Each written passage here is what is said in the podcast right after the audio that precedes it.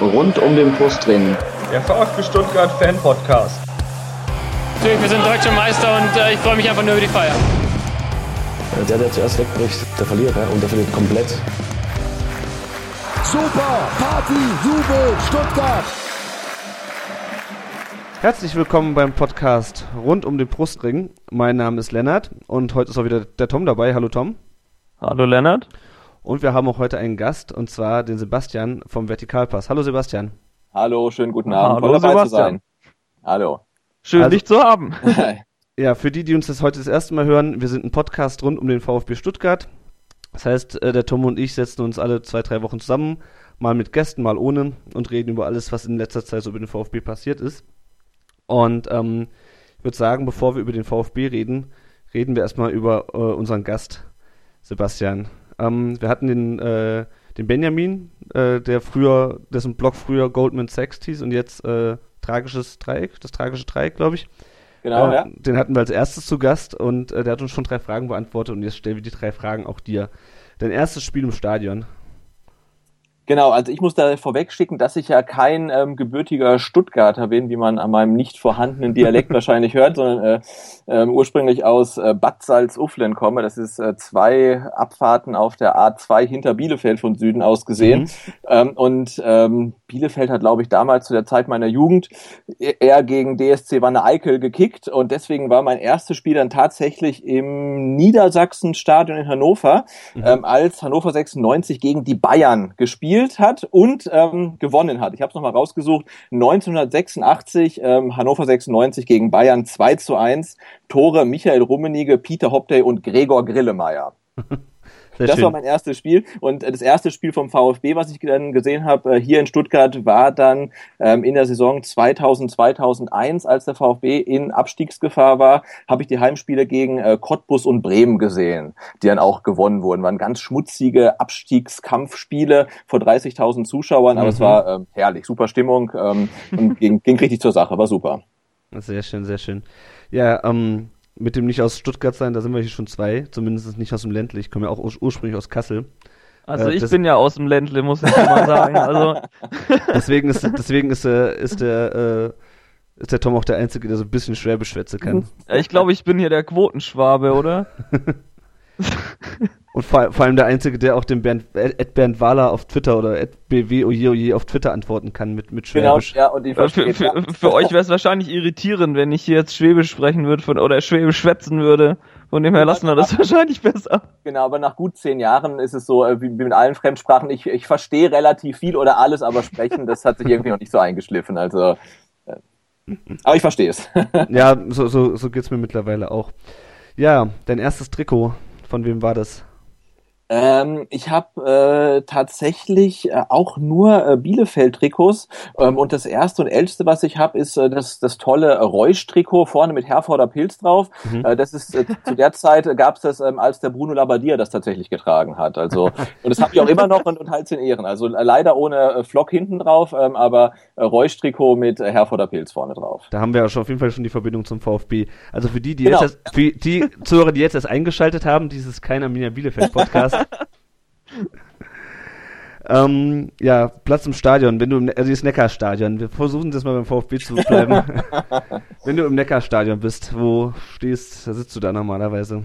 ich, ich muss gestehen, ich habe gar keinen Stammplatz, äh, weil ich gar kein regelmäßiger Stadiongänger Mhm. bin. Also ich gehe relativ selten ins Stadion ähm, und äh, wenn ich dann hingehe, dann nehme ich quasi was kommt, weil oftmals kriegt man dann noch irgendwie eine Karte so oder fragt jemand, möchtest nicht mitgehen? Ähm, und deswegen, ich, ich sitze da, äh, wo ich noch einen Platz bekomme, aber ich äh, muss gestehen, ich gehe relativ selten ins Stadion. Mhm. Ja, ähm, das waren unsere drei Fragen. Ähm, die nächste Frage, die wir, die wir uns ausgedacht haben für dich, die hast du ja im Grunde schon beantwortet. Ähm, woher du kommst, ähm, seit wann bist du VfB-Fan und wie, äh, äh, wo liegt mehr Liebe, bei der Arminia oder beim VfB? Also zum Glück ist es ja so, dass die beiden meistens in verschiedenen Ligen spielen und so kann ich meine Liebe dann schön äh, aufteilen äh, auf, auf verschiedene Ligen. Ähm, und um eine weitere ähm, Verbindung vom, von der Arminia zum VfB äh, zu schaffen, ich bin äh, im Jahr 2000 quasi mit dem Silvio Meissner von Bielefeld nach Stuttgart gewechselt. Also wir sind zeitgleich quasi äh, runtergefahren. Seitdem bin ich auch Stuttgart-Fan. Also ich habe so ganz frühe Erinnerungen an VfB wirklich zu Zeiten des magischen Dreiecks, wo ich sie dann brutal sympathisch fand. Ähm, aber so wirklich erst halt dann, als ich halt hier runtergekommen bin, ähm, seit seit ähm, 2000. Und äh, dazu muss ich sagen, ich bin ja nur äh, ein Teil vom Vertikalpass, ähm, 50 Prozent davon. Ähm, und der andere Teil, der Andreas, der ist ja ähm, gebürtiger Cannstatter wirklich und äh, glaube ich seit 1912 irgendwie VfB-Mitglied. Also der ist genau das, was ich dann quasi nicht bin. Ja, ja das äh, Spiel ähm, äh, von Silvio Meissner, das letzte für Arminia Bielefeld, ähm, ich weiß nicht, doch, ich meine, es war das letzte, das war mein erstes im Stadion, das war dieses unsägliche 3 zu 3 damals. Genau, wo er, glaube ich, auch richtig, wo er, glaube ich, noch Tore geschossen hat. Genau. Seine Genau. letzte Partie für, für Arminia hat dann, glaube ich, dem VfB sogar noch den UEFA Cup vermasselt damit oder so und ist dann äh, runtergewechselt. Also ganz, ganz tolle Dramaturgie eigentlich, Ja, wenn das- man das- Stuttgart-Fan ist. Das war super, genau. Wir lagen irgendwie zur Halbzeit 3-0 in Führung und äh, ja, dann hat Meißner, glaube ich, ein oder zwei Tore geschossen in der Mhm, zweiten genau. Halbzeit. Äh, ich als kleiner Wub, also ich bin ja Jahrgang 86, das heißt, ich war 14 oder 15 zu dem Zeitpunkt, war natürlich am Boden zerstört. Ja, alle spielen für uns, nur wir spielen gegen uns. Ähm, ja. so schließt sich der Kreis. Ja, okay, also warum wir du VfB-Fan geworden bist, äh, das haben wir auch Silvio Meissner dann zu verdanken genau. offensichtlich. Ja, ähm, wann habt ihr euch entschieden oder warum habt ihr euch entschieden, über den VfB zu bloggen? Ihr seid jetzt, wenn man sich so die verschiedenen VfB-Blogs anschaut und auch wenn man sich anschaut, ähm, wie viel Beachtung die finden, da seid ihr fast schon sowas wie kleine Stars ähm, mittlerweile. Ähm, ja, aber was hat euch da, was hat euch dazu getrieben, in den VfB zu bloggen und nicht nur äh, daheim zu meckern? Genau, also den, den, den Vertikalpass in seiner jetzigen Form gibt's ja seit ähm, Sommer 2014. Und wir haben das gestartet ähm, als Blog zur WM tatsächlich, aber damals schon mit dem Plan, das Ganze danach dann weiterzuführen als, jetzt mal ganz offen gesagt, als Fußballblog mit Thema VfB auf jeden Fall, vielleicht auch Arminia Bielefeld, vielleicht sogar Stuttgarter Kickers, ähm, also als Stuttgarter Fußballblog und hat sich dann Mhm. jetzt äh, sehr auf den VfB konzentriert. Und die Geschichte beginnt aber eigentlich schon ähm, 2010, weil wir haben damals, ähm, also der Andreas und ich und zwei weitere, der Timo und der Klaus, die jetzt äh, nicht mehr mitmachen, wir haben damals zur WM 2010 eine iPhone-App gemacht, Mhm. äh, die hieß damals der WM-Spicker. Also ich glaube, die gibt's immer noch im, im, im Store, ähm, kann man sich kostenlos runterladen. Äh, der WM-Spicker 2010 war, war eine super tolle App, sah toll aus, hatte tolle Funktionen. Es gab dann Texte, die ähnlich sind wie die, die wir jetzt auf dem Vertikalpass schreiben. Und das ging dann so weiter, dass wir dann zur ähm, Frauenfußball-WM 2011 eine WM-Spickerin natürlich gemacht haben. Mhm. Ähm, und zur EM 2012 dann den EM-Spicker. Und das Ganze ist natürlich immer ein relativ großer Aufwand, weil man muss ja nicht nur die Texte schreiben, sondern das ganze Ding auch programmieren und gestalten und so weiter. Und das mit einem gewissen Anspruch ist halt sehr aufwendig. Und 2014 hat uns dann einfach schlichtweg die Zeit dazu gefehlt. Und wir wollten aber ähm, die WM zur WM was machen, weil wir haben gemerkt, wenn man halt Content produziert zu so einem Turnier, dann macht es halt einfach noch mehr Spaß, Mhm. man dann noch intensiver dabei ist. Und da uns die Zeit für eine App nicht reicht, haben wir gesagt, komm, dann lass uns einen Blog machen. Haben da dann auch äh, Ticker geschrieben zu den, zu den Spielen teilweise. Ähm, ja, und danach haben wir dann uns so in die Saison vom VfB irgendwie so ein bisschen rein schlawinert und dann ja lief das halt so, wie es wie es lief und wir hatten damals auch schon eine Facebook-Seite ähm, für die für die Apps mit ich glaube weiß nicht 200 Leuten und 200 Fans halt Hm. und die haben wir dann umbenannt in, in Vertikalpass und das war so der Anfang und dann wurde das langsam und manchmal auch äh, schneller halt immer größer Ja. und bis wir dann jetzt da angekommen sind, wo wir heute dann äh, stehen. Sehr schön. Ja, ich muss sagen, ihr seid mir irgendwann aufgefallen, ich habe irgendwann mal, einen- ich weiß gar nicht, was hat irgendein Beitrag, der relativ kontrovers war, wo dann die Leute drunter gepöbelt haben, äh, wie könnt ihr sowas schreiben, ich weiß gar nicht mehr, worum es ging, dachte ich, Junge, Junge, was schreiben die denn für einen Blödsinn? Äh, als ich dann den zweiten und dritten Artikel gelesen habe, habe ich dann doch gesehen, dass ihr nicht nur Blödsinn schreibt, aber es war, schon, es war schon sehr interessant, weil der erste Artikel zwar irgendwas, es war irgendwas relativ krasses oder relativ kontroverses, aber schon ein bisschen her. Ähm, ja, aber seitdem verfolge ich euch natürlich auch äh, mit Begeisterung. Ähm, ja, Tom, hast du noch ein paar Fragen an den Sebastian? Ich möchte hier keinen, nicht den Alleinunterhalter Ja, stellen. alles gut, alles gut. Ich äh, bin auch gern mal ruhig. ähm, ähm, wie macht ihr denn eure Grafiken? Macht ihr die selber? Habt ihr das gelernt? Gebt ihr das in Auftrag? Ähm, also wir machen die zum Teil selber, wenn es nicht ganz so aufwendig ist und wenn es dann, also die diese, die mal richtig schick aussehen, da ist es dann halt äh, von einem großen Vorteil, wenn man ähm, in, einer, in einer Werbeagentur arbeitet und eins immer weiter jemand hat, der damit sein Geld verdient oder sowas machen, dem man auch mal kurz fragen kann, ob er nicht mal irgendwie ein halbes Stündchen Zeit hat. Ähm, und ähm, da sitzen wir quasi an der Quelle und äh, da wir halt Werbefuzis sind, ähm, ja, können wir dann mal kurz den, den äh, Kollegen aus der Grafik fragen, ob er da was zaubern kann. Na, perfekt. Und selber wahrscheinlich auch nicht so weit weg, ne? Genau, und wenn es halt mal eine, so eine Kleinigkeit ist, dann, dann kriegt man das auch nochmal äh, auch noch mal selber hin, ja. Sehr schön, sehr schön. Ja, ich soll euch auch ein Twitter-Lob ausrichten von vfb-in-hessen. Ist auch ein Bekannter von uns, er sagt, äh, hat keine Fragen für heute, aber äh, nur Lob für die geilen Fotos und Grafiken und die kreativen Texte. Zum Beispiel der Asterix-Kader-Mix. Ja, das ist doch schön. Vielen, vielen Dank an der Stelle. Also, also ich muss auch an der Stelle mal loswerden, dass ihr mir echt äh, über die Scheißzeit teilweise sowas von geholfen habt. Ich glaube, ich hätte schon längst aufgehört, VfB-Fan zu sein oder mich damit zu beschäftigen äh, wenn da mal auch in der größten Scheiße noch ein bisschen Humor dabei war, das war sehr, sehr schön. Danke. Ja, gerne, sehr, sehr gern geschehen. Ja, wir, wir haben, das war so, wir haben halt klar als, als äh, Werbefuzis dann auch vorbelastet versuch, versucht, dass wir sagen, wir machen halt irgendwie was, was es vielleicht so in der Art noch nicht gibt, weil das können andere besser zu sagen, in welcher Minute das Tor gefallen ist und wer es vorbereitet hat und wer es geschossen hat, sondern dass man halt guckt, ob man vielleicht irgendwie eine Idee hat, an der man das Ganze halt irgendwie ausrichten kann. Ähm, und das ist immer so auch unser Anspruch, dass man halt bei uns was liest, was man dann halt äh, wo, woanders dann so wahrscheinlich dann äh, nicht, nicht findet. Und anscheinend äh, kommt es ja auch ganz gut an. Ja, ich genau. denke, das habt ihr hingekriegt, ja. ja, ich hatte ja auch den, äh, den Benny gefragt, was, was so seine was so seine Zielrichtung mit dem Blog ist. Und er, bei ihm ist halt eher so, ja, wenn, wenn ihm mal was in, in Gedanken kommt, dann, dann schreibt er auch was drüber, auch manchmal lustig, manchmal nicht, aber halt eher so, ähm, ja, er versucht sich dann halt nicht auf, auf die Weise äh, abzuheben. Ähm, ja, aber es ist auf jeden Fall, wie gesagt, immer sehr lesenswert, was ihr schreibt. Ähm, wie entscheidet ihr denn, ob ihr ein Thema eher ernsthaft oder eher, eher satirisch lustig anpackt? Also ich meine, manchmal gibt es ganz klar ähm, so Spielberichte ähm, oder die sich halt auf ein bestimmtes Spiel beziehen, die relativ ernst sind. Also es gibt ja durchaus mal, es gab ja, glaube ich, den, wann habt ihr mal geschrieben, äh, ich habe die Schnauze, nee, was, nicht, nicht ich habe die Schnauze voll, mir reicht's. Ich habe, glaube ich, habe keinen Bock mehr, war es. Genau, ne? ich habe keinen Bock mehr. Ja, genau. ja. Mhm. Und ja, ja, ich glaube, das, das war so vom, vom, äh, vom, vom, vom Andreas, glaube ich, ein äh, ziemlicher äh, äh, emotionaler Ausbruch, weil er wirklich die Schnauze halt voll hatte. Ähm, also wir, wir sagen jetzt nicht, hey, wir müssen jetzt 60 Prozent äh, lustige Texte schreiben und äh, 40 Prozent ernste. Also das ergibt sich meistens. Wir haben so uns als, als Ziel gesetzt, wir schreiben einen Spielbericht am Samstag bis Montag äh, oder veröffentlichen den von Samstag bis Montag und wir versuchen dann unter der Woche einfach noch einen weiteren Beitrag ähm, zu, zu, zu machen. Also jetzt haben wir ja heute was gesch geschrieben zu äh, Leuten, die vom VfB zu den Bayern zum Beispiel gewechselt sind, was jetzt auch jetzt eigentlich wenig lustig ist. Und ja. manchmal ergibt sich das halt, dass man eine Idee hat und sagt, hey komm, wir hängen es an der Idee auf. Und, und manchmal ist es halt eher nicht so. Also wir versuchen das halt Ganze schon immer, ähm, was im VfB herum passiert, kritisch zu begleiten, aber halt immer mit einem gewissen Augenzwinkern. Und manchmal hat man eine tolle Idee und daran kann man halt irgendwie alles runterschreiben, wie es mit dem fast schon legendären Asterix-Artikel war. Und, und manchmal ist das halt weniger der Fall. Und dann wirkt es, glaube ich, einfach ein bisschen ernster oder normaler. Und manchmal ist es halt wirklich in eine schöne Geschichte halt verpackt. Ja. Aber es hilft auch manchmal, die, äh, den VfB mit ein bisschen Humor zu ertragen. Definitiv, ja.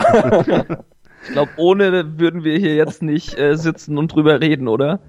Ja, aber ich finde, es bringt ja auch nichts, wenn man halt immer sagt, alles ist schlecht, alles ist schlecht, alle müssen weg. Ähm, und äh, ja, das macht einen ja nicht glücklich. Ne? Also ich, ich, wir, wir kriegen kein Geld dafür, dass wir die Texte schreiben, wir kriegen kein Geld dafür, dass wir uns den VfB ähm, angucken. Und ich möchte einfach Spaß dabei haben. Und äh, ich denke, wenn man das mit so einem gewissen, mit so einer gewissen Distanz und gewissen Augenzwinkern sehen kann, ähm, ist einem ähm, viel geholfen. Ja, sehr schön. Das stimmt wohl. Ja, äh, Thomas, du noch Fragen zum Vertikalpass an den Sebastian? Ihr habt ja schon gesagt, was ihr beruflich macht. Ihr seid beide Werbefuzis. Genau, so, ja. Ja. Ich, ich würde eigentlich sagen, wir, wir sind durch mit Vertikalpass und reden jetzt mit Vertikalpass über den VfB, oder?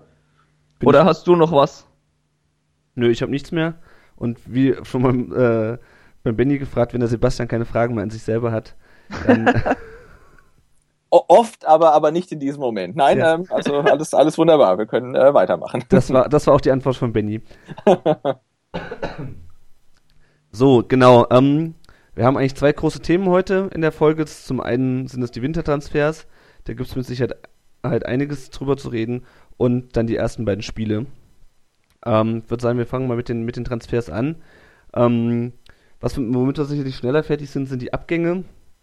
Luschek ist weg. Äh, Robbie Kruse ist wieder weg. Crueso ist äh, zum FC Dallas gewechselt. Habe ich noch wen vergessen? Genau, und Flachodimos ist zu Panathinaikos. Ja, ich denke mal, von den, von den Abgängen ist das keiner, der uns wirklich, ähm, der uns wirklich wehtut. Oder wie, wie seht ihr das? Vermisst ihr einen von den Vieren? Also ich finde es relativ schade, dass Cruiz so komplett verkauft wurde. Ich hätte mir da irgendwie eine Rückkaufoption oder ähnliches gewünscht, ehrlich gesagt. Weil ich eigentlich schon immer relativ viel von ihm gehalten habe, aber äh, wirklich traurig bin ich jetzt auch nicht drüber. Und der Rest, ja mai. Die sind jetzt halt nimmer da.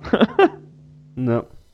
Ja, sehe ich, sehe ich ähnlich. Also der, der Goeso finde ich auch ein bisschen schade. Also ich denke auch wirklich auch Laie und dann nochmal versuchen. Ähm, äh, der hat auf jeden Fall Potenzial, der Junge. Also unter, ich glaube, ähm, erste Amtszeit vom Stevens, als der kam, da hat er ihn ja gleich irgendwie als, als Sechser installiert. Ich habe es damals dann das, den Heimsieg dagegen Freiburg gesehen und da, da war der gut. Also der, der, der kann kicken. Mhm. Ähm, aber ich, ja, vielleicht ist der wirklich auch schwierig, dass er halt, ich weiß nicht, viel Vertrauen braucht, Speicherhalten oder nicht. Also da steckt mir zu wenig drin. Es scheint irgendwie atmosphärisch nicht gepasst zu haben. Und er ist jetzt ja auch jetzt nicht nur ein halbes Jahr da gewesen, sondern schon länger und konnte sich bei keinem der Trainer so richtig durchsetzen dann ist es vielleicht dann die richtige Entscheidung, ihn abzugeben. Beim Vlachodimos, da kann man, kann es sein, dass man dann in drei Jahren sagt, wie konnte man den nur abgeben? Das nächste Torwarttalent verscherbelt, aber jetzt derzeit passt es halt anscheinend auch nicht und ähm, ja, dann ähm, ist es, glaube ich, ganz gut. Ähm, kommen wir wahrscheinlich später noch zu, dass der, der Kramni dann sagt, mit dem plan ich nicht, ich brauche jetzt halt erfahrene Leute und ja, dann, wenn kein Platz mehr für ihn da ist, dann äh, ist es sicherlich für alle Seiten besser, wenn er wechselt. Und ja, klar.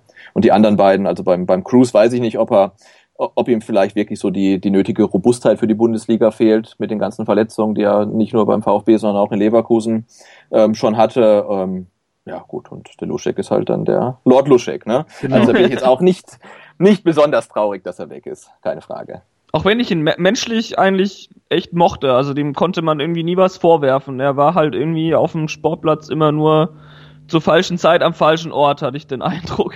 Aber ja, das, das sehe ich genauso. Also der ist völlig integer und super, aber das ist halt, er ist für mich halt, also jetzt wirklich ganz bös gesagt, so der Prototyp eines soliden Zweitligaspielers. Ähm, und ja. äh, das ja. bringt halt deine Bundesligamannschaft einfach nicht weiter. Ja, wobei Luschek wissen wir jetzt alle wahrscheinlich in Warschau dann in VfB-Bettwäsche einschläft, weil er, weil er den Verein so sehr liebt.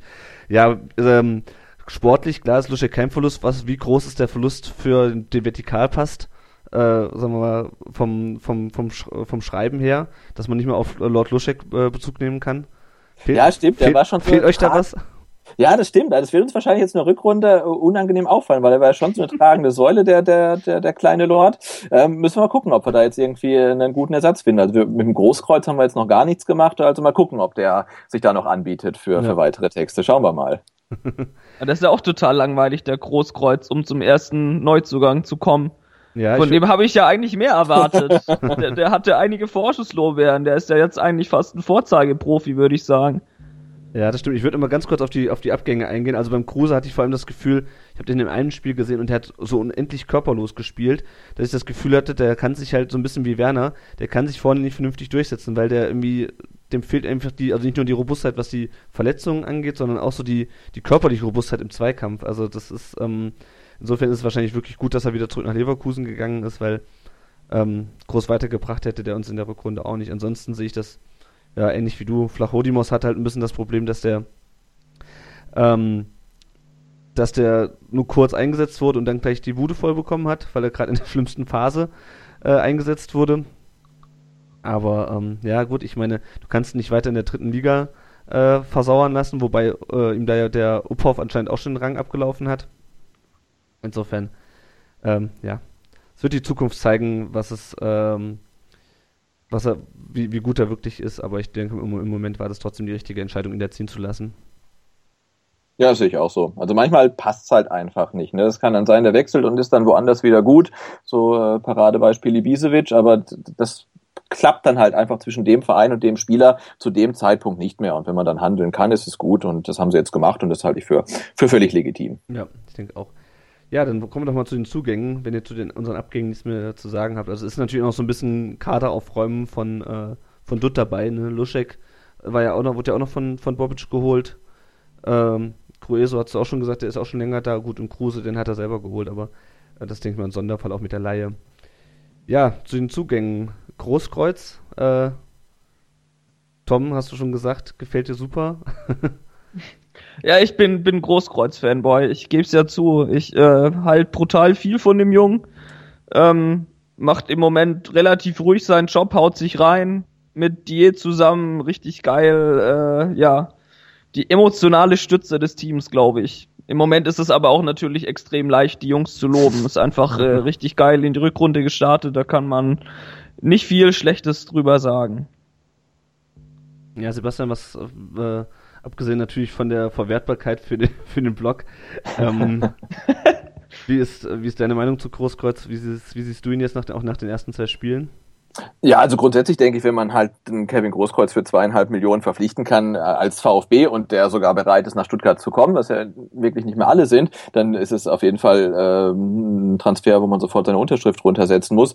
Ähm, also mich hat erstmal grundsätzlich erstaunt, dass er tatsächlich als Rechtsverteidiger jetzt verpflichtet worden ist, äh, weil er das ja in, meines Wissens nach in Dortmund nur als Notlösung gespielt hat, als der Piszczek lange verletzt war mhm. und er eigentlich seine Heimat im Mittelfeld hat. Ähm, und dazu kommt noch erschwerend, dass ja der Klein, den er jetzt auf die, auf die Bank verdrängt hat, eigentlich noch einer, auch in der schlechten Phase, der solidesten beim VfB war. Und ich halte den Klein auch für einen relativ guten Rechtsverteidiger ähm, und, und finde es jetzt ein bisschen schade, dass der auf der Bank sitzt, weil ich glaube, dass mhm. der halt schon Aber Qualität reinbringt. Ich, ich glaube gar nicht, dass Großkreuz wirklich als Rechtsverteidiger verpflichtet wurde, oder hat das Dutt gesagt?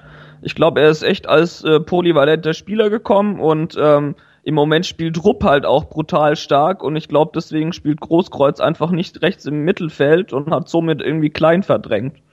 Da, kann natürlich auch sein, dass er dann äh, wirklich auch mal nach, nach, nach vorne rückt. Ähm, also ich glaube grundsätzlich oder halt grundsätzlich für fraglich, ob der äh, Kevin Großkreuz jetzt spielerisch und qualitativ den VfB verstärkt. Ähm, weil er jetzt gerade für einen Klein spielt und ich weiß nicht, ob er jetzt unbedingt besser ist als der als der Florian Klein.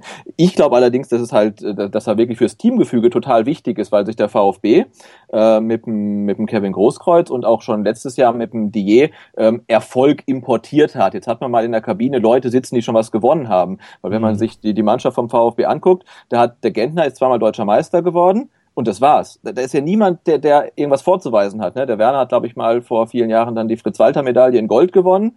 Ähm, aber alle anderen, das sind gute Spieler, keine Frage. Aber jetzt zum Beispiel den Didavi, der kann ja nicht sagen, ich habe schon dieses und jenes erreicht. Und wenn dann natürlich einer in der Kabine sitzt, der sagt, äh, du, ich bin deutscher Meister, ich bin Pokalsieger, ich bin Weltmeister ähm, und ich war im Champions League-Finale und ich sagte jetzt, mach das so, dann hat das wahrscheinlich ein anderes Gewicht, als wenn das jetzt ein Daniel Schwab zum Beispiel sagt. Genau. Und das glaube ich halt, dass das wichtig ist, man einfach Leute ähm, hat, die dann in der Kabine sitzen, die den Mund aufmachen und die auch das, ähm, das, das Standing haben, ähm, dass die anderen ähm, auf dich hören. Und ich glaube, da ist der, der Großkreuz ein guter Mann und dass der, dass der integer ist und für einen VfB rennt und so weiter, das glaube ich sofort. Also ähm, und diese Verfehlung, die da ihm nachgesagt werden, die er auch begangen hat, ähm, ja, also das ist, glaube ich, vielleicht dann auch dem geschuldet, dass er jetzt vielleicht naja, lassen wir das, aber ähm, jeder war mal jung, ne? Genau, genau. Er war jung und hat da mal Blödsinn gemacht, aber ich meine, der, ne, der Reus fährt ohne Führerschein. Das ist dann sogar eine Straftat ähm, und er ist trotzdem ganz sympathisch und toll. Und beim Großkreuz ja. wird es halt relativ groß aufgehangen einfach. Ähm, ja, also sagen wir so, vielleicht überlegt er sich nicht immer äh, gründlich, was er macht, bevor er es macht. Ähm, aber ich halte ihn da charakterlich und sportlich für, für völlig ähm, einwandfrei und er wird dem VfB auch, auch sicherlich ähm, weiterhelfen. Ich denke, er ist so ein Spieler, der halt ganz, ganz, ganz, ganz wenig Ausschläge nach unten hat, aber auch selten irgendwie brillant sein wird. Aber insofern ist es jemand, den der VfB in der jetzigen Situation wirklich dringend brauchen kann. Ja, genau, das, das sehe ich ähnlich. Also es ist weniger das Spielerische, wobei seine Tactings, ähm, glaube ich, auch schon hilfreich sind. Also, aber er ist jetzt nicht der, der große Kombinierer, er ist jetzt nicht der, äh, der, der Zauberfuß, aber es ist wirklich dieses, ähm, dieses von der, von der Motivation her, vom Engagement her, äh, halt der, der immer auch von den Kollegen in den Arsch tritt. Wobei ich zu den Titeln natürlich sagen muss, die haben natürlich jetzt alle gerade noch den Sun Express Cup of Belek gewonnen. Ne? Also ein, ein, paar Titel haben die schon und ich meine auch, ich meine auch, wir nehmen jedes, jeden Sommer am Uhren Cup irgendwo in, in, äh, in der Schweiz oder in Österreich teil. Also gegen Bern wahrscheinlich, oder? ja, irgend sowas. nee, aber das, das stimmt schon. Also ähm, klar mit mit Klein, äh, der will natürlich auch zur zur Europameisterschaft. Ja. Ähm, der ist natürlich auch hochmotiviert, aber das ist vielleicht auch mal ein Vorteil, dass sich die Mannschaft nicht mehr von alleine aufstellt, ähm, sondern dass die Leute dann auch wirklich im Training überzeugen müssen, weil wir, eine Zeit lang war es ja wirklich so, dass sie so schlecht waren, ähm, dass du das Gefühl hattest, okay, egal wen du aufstellst, es wird nicht besser. Und jetzt kannst du halt, ähm, wie es gegen, gegen Hamburg, einen Krawitz und einen und ein äh, Maxim von der Bank bringen, die in diesem Spiel dann auch zufällig beide das Tor machen. Ähm, ja, das hat ja auch äh, Kramny, glaube ich, irgendwo gesagt, dass man jetzt auch ein bisschen, ein bisschen mehr Konkurrenz in der Mannschaft hat. Und das ist vielleicht gar nicht so schlecht. Ich glaube, also dieses, dieses legendäre jetzt in der Breite besser aufgestellt sein, das sind sie jetzt auf jeden Fall mit den, mit den Neuverpflichtungen, ja. Das denke ich auch. Ja, ähm, habt ihr sonst noch was zu Großkreuz? Also ich denke mal, wir hatten auch in der letzten Folge schon drüber gesprochen, das ist einfach für die, ähm, für die, für die Moral auf dem Platz ist der, glaube ich, ganz, ganz wichtig und sollte es wirklich am Ende äh, nochmal knapp werden, wovon ich jetzt fast schon nicht mehr ausgehe, aber ähm, man will ja nichts ausschließen, dann ist, glaube ich, auch jemand, der im Abstiegskampf dann, wenn es hart auf hart kommt, den Unterschied machen könnte. In so, in so, weißt du, in so, in so einem Spiel wie, wie in Paderborn halt. Ähm, wenn du da einen Großkurs auf dem Platz hast, der alle nochmal äh, alle nochmal aufrafft und alle nochmal in den Arsch tritt, das schadet, glaube ich, nicht.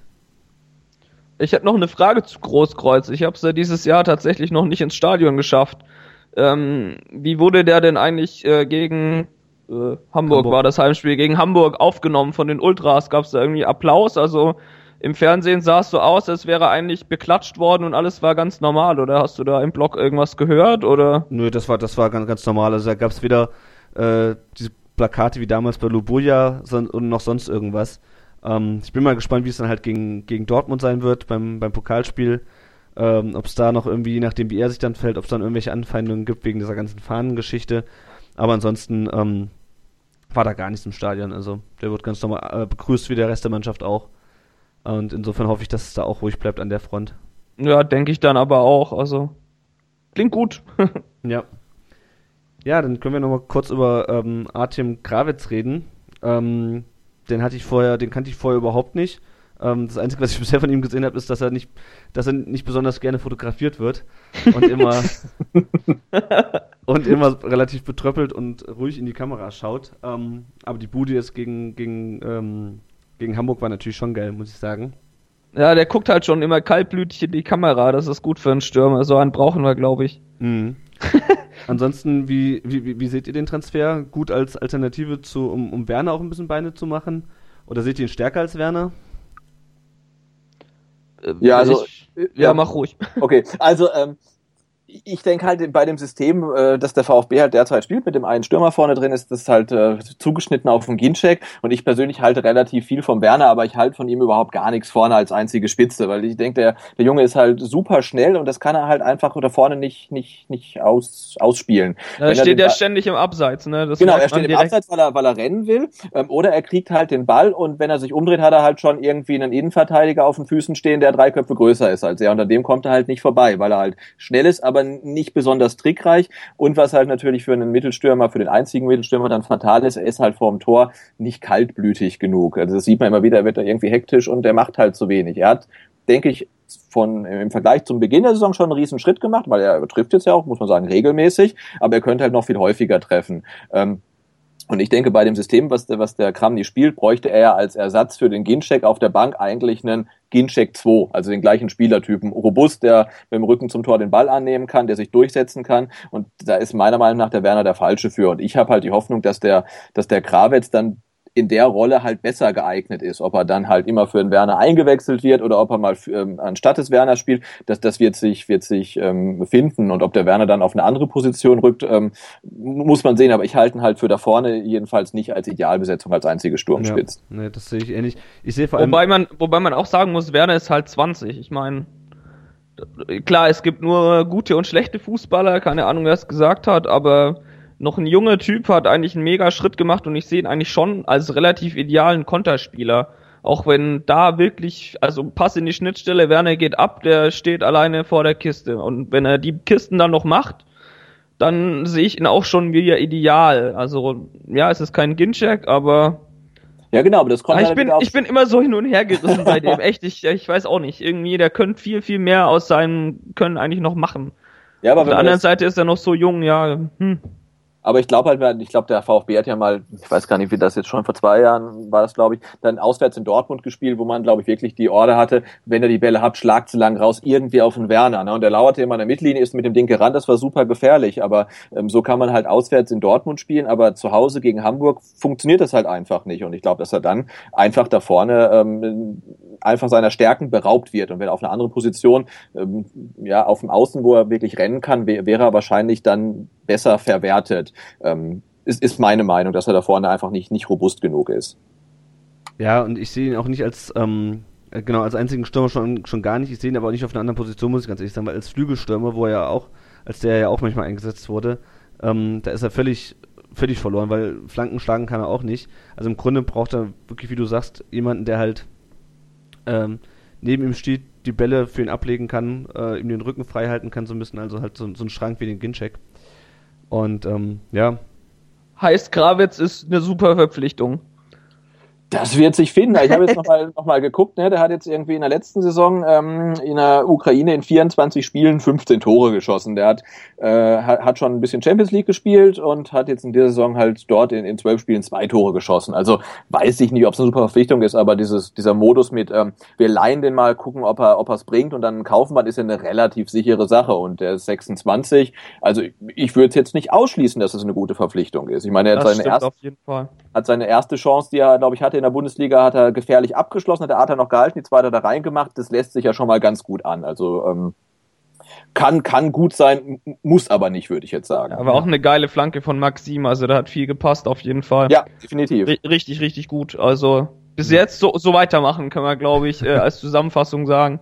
Ja, ja, ich denke mal, das wird sich dann auch, wenn Ginczek und Hanik dann wieder fit sind, dann wird sich das da vorne auch nochmal neu sortieren. Mhm. Ähm, da müssen wir einfach schauen, wie viel Einsatzzeit Kravitz noch bekommt. Aber wie gesagt, ich meine, wenn es so weitergeht, wenn er auch trifft, wenn er sich in die Mannschaft spielt, gerne, warum nicht?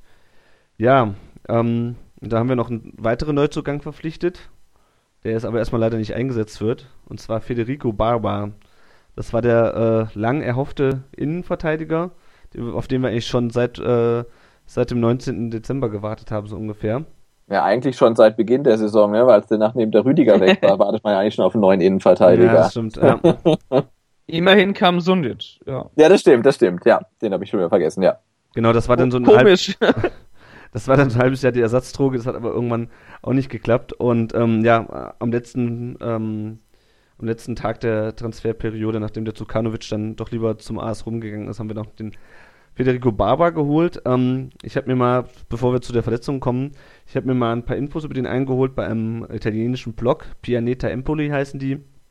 Aber habe sie halt gefragt, so ein bisschen, naja, was ist das für ein Typ? Ähm, der ist ja relativ jung, ähm, wie spielt der so? Kann der uns helfen? Die haben halt gesagt, ist ein sehr junger Spieler, aber er hat äh, schon Erfahrung in der ersten italienischen Liga. Die sind ja, glaube ich, aufgestiegen mit dem. Mhm. Ähm, er ist ähm, sehr, sehr genau in seinen Bewegungen, ähm, aber halt offensiv nicht besonders gefährlich. Also jemand, ein, ein, ernsthafter Arbeiter. Im Grunde so. Was sich ja prinzipiell schon mal gut anhört und weniger nach, äh, nach Sunic und äh, Bruder Leichtfuß. Ähm, ist natürlich aber bei einem jungen Spieler auch immer so eine Sache, wenn er dann nervös wird. Ähm, genau, sie sagen halt noch, es geht, hängt viel davon ab, wie er sich, wie er sich in Stuttgart einlebt. Wobei, wenn ich mir äh, Maxims Instagram-Account äh, anschaue, äh, da haben sie ihn ja schon irgendwie mit ein Foto gemacht und geschrieben, Welcome to the Family. Ähm, da scheint es also gut zu laufen. Genau. Aber sie schreiben halt, ähm, if, you need, if you need a defender ordered with good feet, Federico is the right solution. Also es hört sich für, für mich ganz gut an. Ähm, junger Spieler halt. Ähm, natürlich noch nicht, noch nicht spielen sehen und werden das auch nicht spielen sehen, aber von dem, was ich jetzt so gelesen habe, von denen ähm, hört sich das ja eigentlich ganz gut an, oder was meint ihr? Also ich habe bei VfB TV schon, ähm, naja, zumindest Ausschnitte von dem Groß-Asbach-Spiel gesehen und da war mindestens eine richtig brutal geile Spielöffnung dabei. Also da hat er eigentlich schon Bock auf mehr gemacht. Also passt in die Schnittstelle. Ich glaube, irgendjemand hat das auch getwittert, Karnatsch oder so. Ähm, also das war wirklich ein, genialer Ball, den man so äh, von unseren aktuellen Innenverteidigern wahrscheinlich so nicht sehen würde. Also der macht schon Hoffnung. Umso bitterer jetzt die Verletzung. Ja. Ja, genau, auch das mit der Spieleröffnung ist, ist äh, auch sehr interessant, weil ich glaube, das ist das, was uns bei Innenverteidigern schon seit Jahren abgeht. Die können zwar irgendwie den ähm, den Strafraum mehr oder minder sauber halten, mal, mal besser, mal schlechter. Aber was halt auch, was halt auch Rüdiger beispielsweise überhaupt nicht kann, ist eine vernünftige Spieleröffnung hinten raus. Oder seid ihr da anderer Meinung? nee, also jetzt gerade gerade halt die, die aktuelle Innenverteidigung, die, ja wirklich äh, komplett auf Sicherheit getrimmt ist, die, die kann das sicherlich nicht. Ähm, und es wäre natürlich äh, erstrebenswert, mal jemand zu haben, der hinten dann auch einen gepflegten Ball rausspielen kann, weil ich glaube, seit äh, tatsächlich seit dem Tusky ähm, tut sich an der Front da nicht mehr so viel. Ich weiß nicht, der Baumgartel kann es wahrscheinlich, äh, wenn er halt da nicht ständig irgendwie brutal Druck bekommt. Ähm, und der Barber kann es vielleicht auch. Also ich habe mir jetzt nur mal die, die, die, die schnöden Statistiken angeguckt und da mhm. sieht's halt irgendwie ja nicht so toll aus. Ne? Der ist ja jetzt nicht gerade der Überflieger, weil er ist irgendwie aus der Jugend dann zum AS Rom äh, gegangen und hat da, glaube ich, für AS Rom aber kein einziges Spiel bestritten, weil der immer mhm. abwechselnd an ähm, Grossetto und Empoli irgendwie verliehen war und hat für die jetzt dann ein paar Spiele gemacht. Ähm, also kann jemand, das ist auch so ein, so ein Transfer, denke ich, kann gut klappen, muss aber nicht. Und äh, äh, ja, also ein Versuch ist sicherlich wert. Also mir tut's halt so ein bisschen leid, der äh, Gilo Bocci, der ja auch mal irgendwie im Gespräch war beim VfB. Ähm, jetzt nach den ersten zwei Spielen in Bremen, wo man den gesehen hat, muss man sagen, äh, der wäre es gewesen irgendwie, ne? Oder mhm. vielleicht, also bei der äh, haben sie für 400.000 äh, geliehen, also da hätte man quasi, da hätte man mit dem Luschek refinanzieren können und der hat sich jetzt in Bremen in zwei Spielen zum Abwehrchef äh, aufgeschwungen und äh, schießt gefährliche Freistöße. Das ist jetzt nicht nicht so schlecht. Also da hat der VfB mal wieder äh, kein Transferglück, weil ja der Barber jetzt halt erstmal nicht zeigen kann, dass er genauso gut ist. Ja, also ich verstehe, ich muss auch ganz ehrlich sagen, ich verstehe das nicht so ganz, warum. Irgendwie Augsburg hat ja auch den, den Kapitän von Altmark, glaube ich, geholt, der auch Innenverteidiger ist. Bremen hat ihn geholt und ähm, wir haben, ich glaube, wir haben ja sogar noch mehr Geld äh, als Bremen oder wir hätten ihm sogar noch mehr, mehr Geld äh, geben können als Bremen. Deswegen verstehe ich nicht so ganz, warum er dann, warum wir, warum wir uns den nicht geholt haben. Also ich habe ihn jetzt nicht so genau beobachtet an den letzten beiden Spieltagen, aber wenn du das sagst, ist es eigentlich schade, dass der VfB da das Nachsehen hatte was ich ehrlich gesagt nicht so ganz verstehe, weil Bremen hat keine bessere Perspektive als wir. Ähm, so wie sie, die stehen hinter uns in der Tabelle und ähm, was man so hört, haben die auch arge finanzielle Probleme. Ja. Genau, ich weiß nicht, ob Bremen eine Kaufoption hat, das äh, entzieht sich meines Wissens, aber mhm. und, und, klar beim Zukanovic, wenn da halt ein Verein kommt wie AS Rom und sagt, hey, wir nehmen dich, dann ist der VfB raus, das, das ist ja klar. Ja. Äh, aber äh, ja, mir, fehlt halt auch grundsätzlich so bei den Transfers wie in vielen Bereichen so ein bisschen die, die Kommunikation. Ne? Dann sagt der Dutt, ähm, der Barber ist einer für die Zukunft, kann aber auch sofort helfen. Ja, also was denn nun? Also entweder ich kaufe ihn halt für die nächste Saison, äh, weil ich mit einem Schwab oder einem Niedermeier nicht verlängere und will den halt dann aufbauen, oder er soll sofort helfen. Wobei sie ja am Anfang der Winterpause noch gesagt haben, wir kaufen nur einen Innenverteidiger, wenn er besser ist als die, die wir haben. Und so ein Mann kostet 10 Millionen. Und jetzt mhm. kauft man halt auf einmal oder leiht einen der irgendwie dann schon so ein bisschen nach Notlösung irgendwie aussieht. Also das ähm, finde ich dann ein bisschen schräg und jetzt durch die Verletzung ist es ja eh fraglich. Also wenn der jetzt dann bis Anfang April ausfällt. Ja, das ja. ist halt so ein bisschen Fähnchen im Wind. Also ich meine, da kam, ich glaube, die diese Aussage mit äh, so ein Innenverteidiger kostet 10 Millionen kam noch äh, weit vor dem Braunschweig-Spiel, meine ich. Mhm. Oder? Nee, also glaube ich. Glaub, ich danach. Echt, ich weiß ja, es nicht. Oder, oder nach Wolfsburg, vor Wolfsburg. Ich glaube, dass es dann halt ab Wolfsburg, das hat irgendwie Dutt dann nochmal so anscheinend gezeigt, so, oh, die können ja doch kicken. Äh, vielleicht müssen wir da dann doch nichts machen. Und das, das ist auch was, was mich so ein bisschen stört. Also klar, der, er erzählt dann irgendwie, ja, wir kennen jeden Innenverteidiger in ganz Europa, der in der ersten Liga spielt. Ja, das ist mir ein bisschen wenig, ehrlich gesagt. Also da frage ich mich halt, ja, ehrlich, und wir können wirklich keinen holen, der besser ist, und dann holen wir einfach so ein. Also ich, ich, ich halte den Transfer von der Verletzung abgesehen immer noch für eigentlich ganz vernünftig. Ich denke, das passt eigentlich ganz gut. Trotzdem, äh, ich weiß nicht, du, du hast schon recht, von der Kommunikation her passt das irgendwie nicht. Das macht nicht unbedingt einen strategischen Eindruck. Also ich glaube, er ist da irgendwie auf, auf Platz Nummer 5 oder so und die ersten vier oder so haben wir nicht gekriegt, warum auch immer. Und dann holen wir halt den, weil es geht halt irgendwie nicht anders. Und dann schuppern wir uns da irgendeine Erklärung zurecht und das passt dann schon. Also ich habe eigentlich einen ähnlichen Eindruck wie du, muss ich sagen. Ja, ja mir fehlt halt so der gewisse, ne, diese gewisse strategische Gedanke. Also entweder sage ich, ähm, Schwab, Niedermeier, das ist mein Innenverteidigerpärchen für den Rest der Rückrunde, das passt. Und dann habe ich ja noch zwei dahinter, die auch einspringen können. Und dann sage ich, okay, aber dann für nächste Saison, dann, dann brauche ich halt einen. Und das könnte eventuell der Barber sein. Ähm, und dann, dann, dann hole ich den und sage, ja, der kommt halt perspektivisch und Vorgriff und so weiter. Aber irgendwie habe ich manchmal so das Gefühl, dass, ja, dass die halt selbst nicht so recht wissen, ob ist das jetzt für jetzt oder für später oder ähm, ja, schwierig in manchen Bereichen. Ja, da gab es ja schon einige Spiele, die wir geholt haben, wo dann gesagt wurde, wo, wo dann so das vorkommuniziert wurde, ja, hm, wir lassen dem alle Zeit der Welt und der soll sich erstmal hier langsam einfinden und wir wollen ihn langsam aufbauen. Und äh, nach dem Motto, aber wenn er sofort weiterhilft, dann sagen wir auch nichts dagegen. Genau, ja. Und ja gut, das ist ja so eigentlich auch, wie man in der Trainerfrage verfahren ist. Ne? Machen wir mal, lass mal den Kramni machen. Wenn es gut ist, dann, dann bleibt er. Und äh, wenn es schlecht ist, dann müssen wir halt doch nochmal gucken. Ja, genau. Und zum Glück für den Kramni war dann schon Winterpause, weil ich meine, äh, der Trainer von Gladbach musste ja äh, sechs Spiele, glaube ich, am Stück gewinnen, bevor er, also Interimstrainer von Gladbach, Genau. musste er sechs Spiele gewinnen, bevor er den Vertrag unterschrieben hat. Bei Kramni haben, hat eins gereicht, ne? Ein Sieg. Ja, genau, zwei Siege, wenn man den Pokal dazu nimmt. Mhm. ja, es ist, ähm, klar, es ist am Ende wieder so ein, so ein Transfer, bei dem man das Gefühl hat, ähm, Hauptsache noch einen geholt, ähm, um auch so ein bisschen die, die, die Fans zu beruhigen. Ähm, ja, wir werden sehen, jetzt ist er leider verletzt. Wie wir schon angesprochen haben, hat einen Muskelbündelriss in der, ähm, in der Wade. Sechs Wochen fällt er aus. Das hat, ähm, hatte mit jemandem das drüber diskutiert, das hat wohl auch Auswirkungen auf seinen Vertrag, weil der verlängert sich oder diese Kaufoption wird zur Kaufpflicht, wenn er zehn Einsätze macht. Stand, glaube ich, in der Stuttgarter Zeitung. Okay. Und ich glaube, auch wenn wir nicht absteigen, meine ich.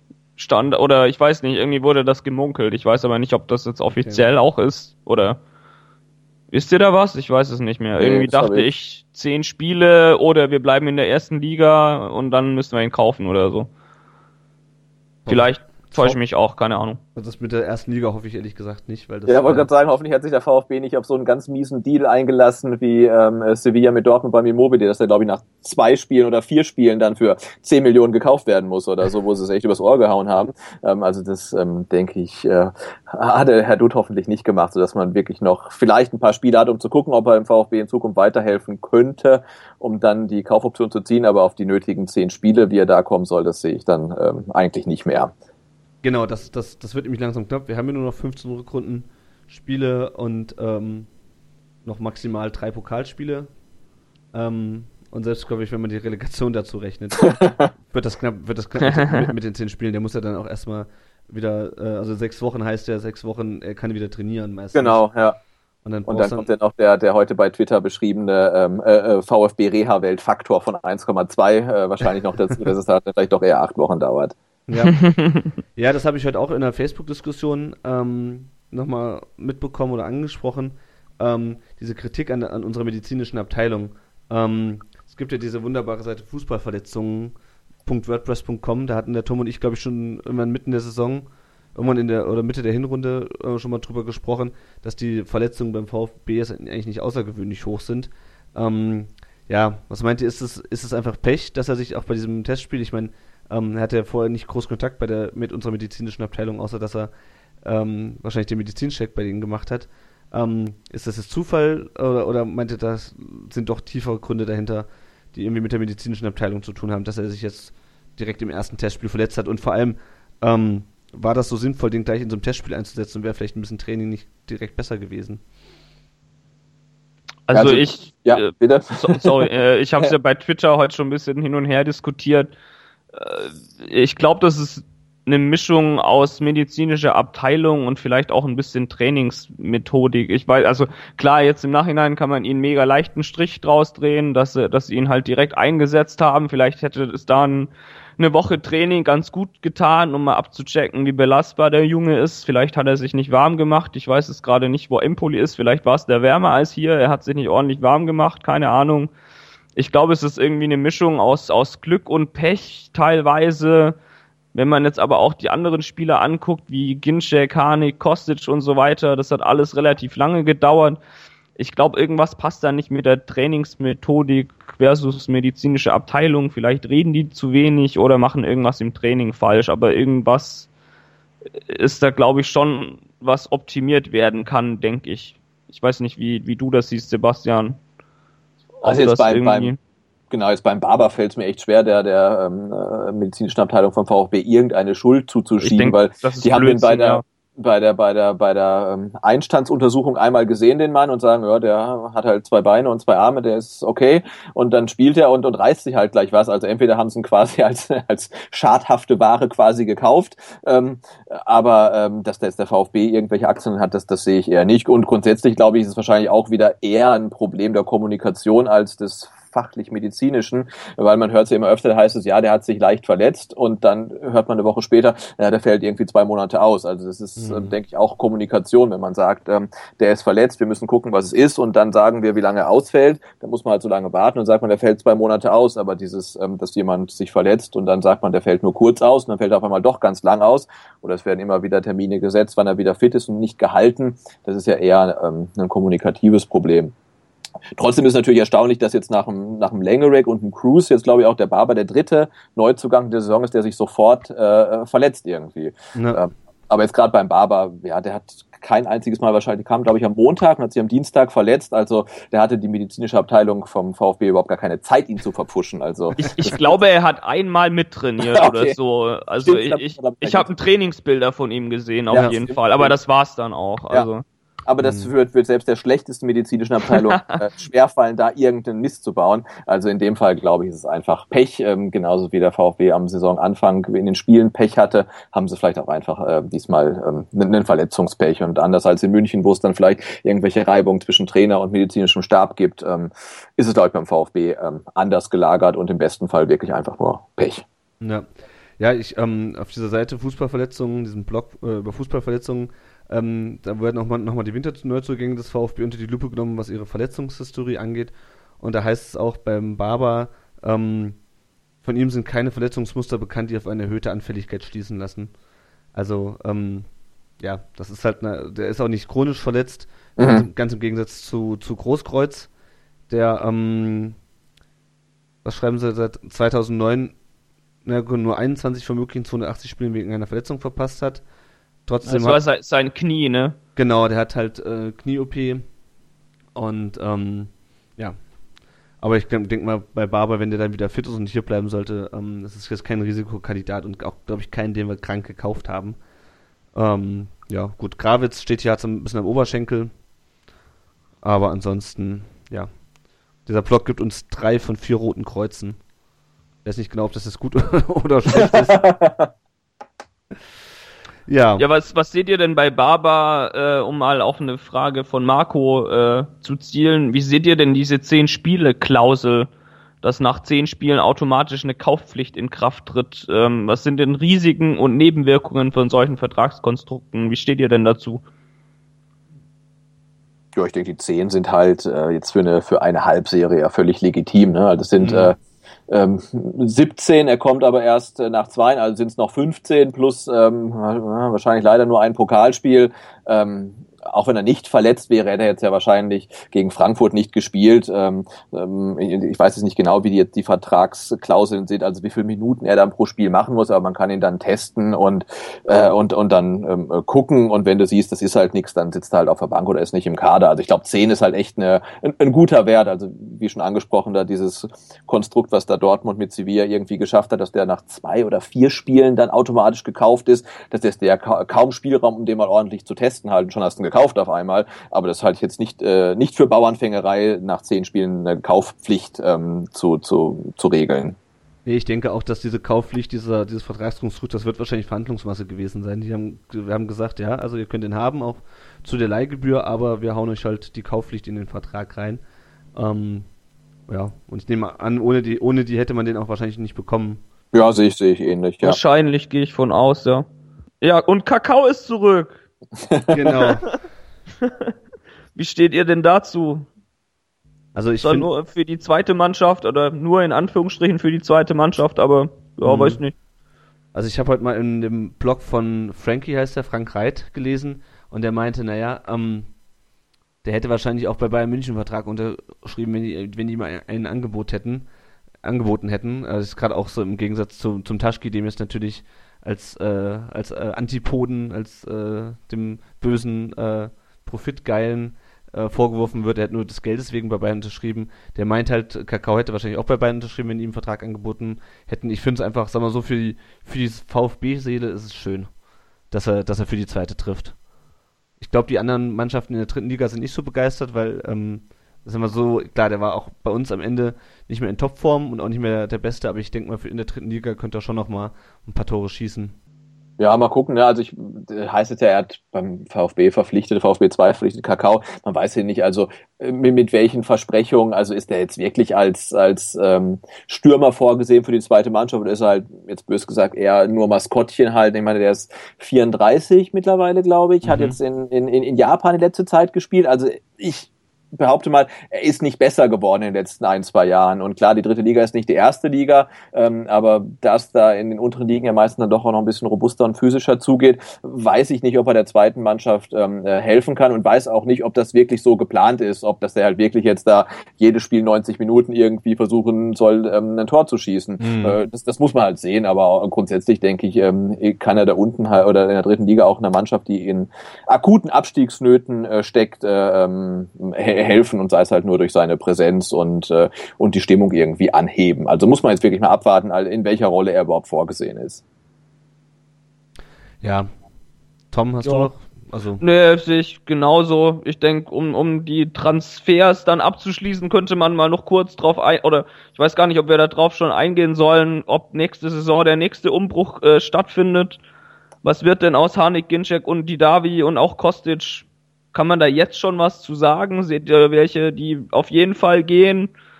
Also ich würde mich da ehrlich gesagt nicht trauen, da eine Prognose abzugeben. Äh, Gerade wenn es jetzt richtig läuft und man also da wirklich ein Team hat, könnte ich mir durchaus vorstellen, dass man bei Didavi oder so durchaus noch Chancen hat, ihn zu halten. Hm, das, Wie seht ihr das denn? Also Didavi denke ich ehrlich gesagt nicht. Also so auch so, so, so stark wie der jetzt ist, ähm, der wird seinen Vertrag jetzt nicht noch in der Rückrunde verlängern. Also bei Didavi gehe ich davon aus, dass der sich jetzt nochmal richtig reinhaut für den VfB in der Rückrunde und äh, sich damit dann auch sozusagen seinen, seinen Abschied in Ehren erspielt mit VfB. Aber ich gehe nicht davon aus, dass, dass Didavi äh, bei uns, also auch in der nächsten Saison noch den Brustring tragen wird. Ähm, es gab jetzt in der Stuttgarter Zeitung, glaube ich, war es ein Artikel, ähm, wo ein Haufen Spekulationen durch die durch die Gegend geworfen wurden, dass Ginczek auf dem Absprung ist und Harnik und äh, Maxim und im Grunde äh, alles, alles äh, vor der Abwehr. Äh, will nächstes, nächstes Jahr den Verein wechseln, außer, außer vielleicht Lukas Rupp. Ähm, das glaube ich auch nicht, dass sie komplett alle wegbrechen, es sei denn, wir sollten wirklich noch absteigen. Also beispielsweise bei Ginczek kann ich mir nicht vorstellen, dass der wechselt. Muss ich ganz ehrlich sagen. Mhm, also, dass, ja, der, dass, der, dass der die Derby nächste Saison noch da ist, wenn er weiter so spielt, glaube ich auch nicht. Also der hat genug Angebote. Ähm, der, der, der wird äh, ziemlich sicher wechseln. Da, da gehe ich schwer von aus. Ich glaube auch, dass, ähm, dass sie wahrscheinlich, wenn es so weiterläuft, den Kostic verkaufen werden, weil den haben sie einmal einen Riegel vorgeschoben, als er wechseln wollte. Und die werden ihm sicherlich gesagt haben, bitte bleib noch und dann im nächsten Sommer kannst du, kannst du wechseln. Da kann man dann nur hoffen, dass sich dann der Robin Dutte das halt wirklich ähm, teuer, teuer, teuer bezahlen lässt, dass er geht. Ähm, also die zwei sehe ich, sehe ich äußerst kritisch. Und ganz ehrlich, auch wenn der, äh, wenn der Lukas Rupp so weiterspielt, dann ähm, wird das, glaube ich, auch schwierig, den zu halten, weil das Problem ist, äh, früher, vor ein paar Jahren war es noch so, dass halt zwischen, zwischen dem VfB und dann nach ganz oben, also den Bayern, da waren nicht so viele Teams. Aber mittlerweile, da der VfB ja sukzessive in den Jahren immer weiter abgestiegen ist in der Hackordnung der Bundesliga, gibt es da jetzt ja Vereine wie Leverkusen und Wolfsburg und, äh, und Gladbach und Schalke, also relativ viele Vereine, die dann Begehrlichkeiten haben und äh, solche Spieler dann halt gerne verpflichten würden. Und, und und können, genau. Und, und je erfolgreicher der VfB die Rückrunde bestreitet, desto größer sind die Begehrlichkeiten. Ähm, und wenn man davon ausgeht, wie jetzt die ersten zwei Spiele gelaufen sind, sind dann, denke ich, äh, wirklich ähm, Rupp, Kostic und die Davi die drei äh, Top-Kandidaten für einen Wechsel. Das muss man dann schon so sehen. Ja gut, aber auf der anderen Seite, je nachdem, wie weit äh, das dann halt nach oben geht, wobei ich jetzt, also keine Ahnung, wir haben jetzt mal zwei vernünftige Spiele gemacht und reden eigentlich schon von nach oben. Eigentlich muss man wahrscheinlich immer noch nach hinten gucken, aber wenn es jetzt wirklich weiter nach oben gehen würde, dann kann man denen ja theoretisch auch wieder was bieten. Also wenn man da eine Perspektive hat und die Spieler sehen das meiner Meinung nach auch, die sind ja nicht dämlich. Und wenn sie so dämlich sind und nicht sehen, dass da gerade ein geiles Team heranwächst, ja mein Gott, da muss man sie wirklich verkaufen. Aber äh, ich bin da vielleicht auch ein bisschen zu romantisch, aber ich gehe ja nicht davon aus, wenn da wirklich ein vernünftiges Team ranwächst und es sieht ja gerade so aus, dann glaube ich, dass es da schon Überraschungen geben kann oder zumindest hoffe ich das. Keine Frage. Das ist dann halt eine Frage, wie gut der, der, der, der Sportdirektor dann diese Zukunft verkaufen kann. Also wenn er sagen kann, hey, pass auf, wir sind diese Saison jetzt mal optimistisch gesprochen, Elfter geworden und nächste Saison äh, versuchen wir das europäische Geschäft und der bleibt und der bleibt, der geht. Aber hier, hier wächst was, wenn er das halt gut verkaufen kann und die Spieler das glauben, ähm, dann denke ich, ja, dann kann man vielleicht einen von den dreien vielleicht halten. Ähm, aber wenn halt irgendwie der Wolfsburg oder Schalke oder Leverkusen halt mit, mit äh, Champions League und, und dem großen Geld halt locken, dann, dann, dann wird es schwierig, denke ich. Ja, das eh, also aber das wird ja immer schwierig dann, ne?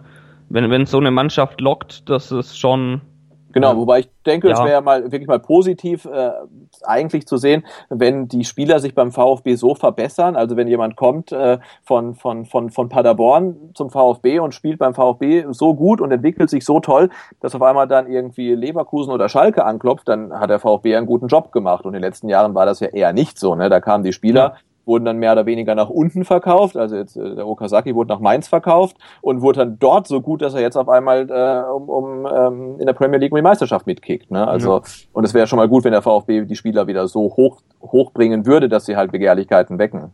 Ja, ich würde sagen, also die Davi, Kostic, äh, Rupp sind halt derzeit die drei Leute, wo ein Abgang halt richtig wehtun würde. Ähm, beim Harnik muss man jetzt sagen, ne, also ich glaube, da war ja auch eine Frage, was ist mir, wo ist die Position vom Harnik, wenn er, wenn er wieder fit ist? Und da muss man ja wirklich sagen, derzeit auf der Bank. Also ja, also das, das war auch meine Antwort, die ich da direkt dachte, auf der Bank, warum auf dem Platz?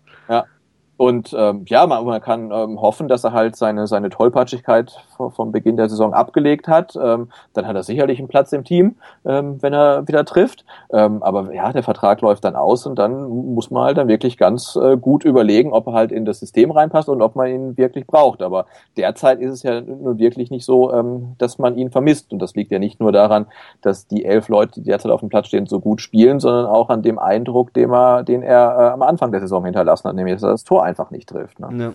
Ja. ja, wobei ich, ich finde es bei Han Harnik immer unglaublich schade, weil das ist, glaube ich, einer der wenigen Fußballspieler, die wirklich auch was in der Birne haben. Ähm, ja, aber das, das, Reden ist halt das Einige und dieses Selbstkritische von wegen, mhm. ich bin nur ein mittelmäßiger Spieler ähm, und äh, ein Topspieler trifft halt äh, wesentlich häufiger als ich. Das ist zwar schön und gut, aber mh, mm, wenn sich die Selbstkritik und ähm, das, wenn sich das dann halt nicht auf dem Platz zeigt, wenn daraus dann kein, wenn er dadurch nicht besser wird, dann ähm, ja, ich, ja, also ich mag ihn als Person total gerne, seit er damals im Interview gesagt hat, äh, den, den VfB in Europa League kann man nur besoffen ertragen. Also ich mag, mag den total, aber ja, aber die, die, die Einsätze zu Beginn der Saison, das äh, war halt einfach zu wenig. Und da muss man ja wirklich ganz äh, hart sagen, dass er auch einer der Gründe ist, warum der VfB ähm, so in die Krise geschlittert ist, ne? weil er einfach das, das Tor nicht getroffen hat. Ja. Ja. Das ja. stimmt wohl wollen wir uns Richtung äh, Rückrundenstart äh, mal orientieren. Wie stabil seht ihr das Ganze denn? Also ich bin ja ehrlich gesagt äh, vom Regen in die Traufe schon wieder komplett euphorisiert. Und, das kann ich überhaupt nicht ab, weil ich meine, ja, das waren jetzt zwei Spiele, die wirklich gut waren. Ähm, ich habe da durchaus ein Team gesehen, aber wie stabil ist das Ganze eigentlich? Was haltet ihr davon? Also ich hatte hm, heute mich auch mit Andreas noch drüber unterhalten und ich glaube, dass der VfB derzeit genau das Glück hat, ähm, was er am Anfang der Saison nicht hatte. Ähm, weil wenn man sieht, die Siege, die der, äh, die, die Stuttgarter unterm Kramny eingefahren haben, haben, die waren ja alle knapp. Also da war jetzt ja kein einziges Spiel dabei, wo man sagt, die machen in der 15 Minute das 1-0, spielen es dann locker weiter, machen irgendwann Ende der zweiten Halbzeit das 2-0 und die Sache ist ähm, erledigt. Also es waren ja alles knappe Geschichten. Die Unentschieden gegen ähm, Bremen und Mainz sowieso per Ergebnis. Ähm, und auch die anderen Spiele gegen, gegen Wolfsburg, wenn man dann sieht, die rote Karte vom Sunjic, der nicht gegebene Elfmeter, den der Schwab verschuldet hat, der Jung, der aus zwei Metern übers Tor schießt, ähm, und auch gegen Köln und jetzt gegen Hamburg, das waren ja alles Spiele auf, auf des Messers Schneide und die hätten auch ja. genauso gut in die andere Richtung kippen können.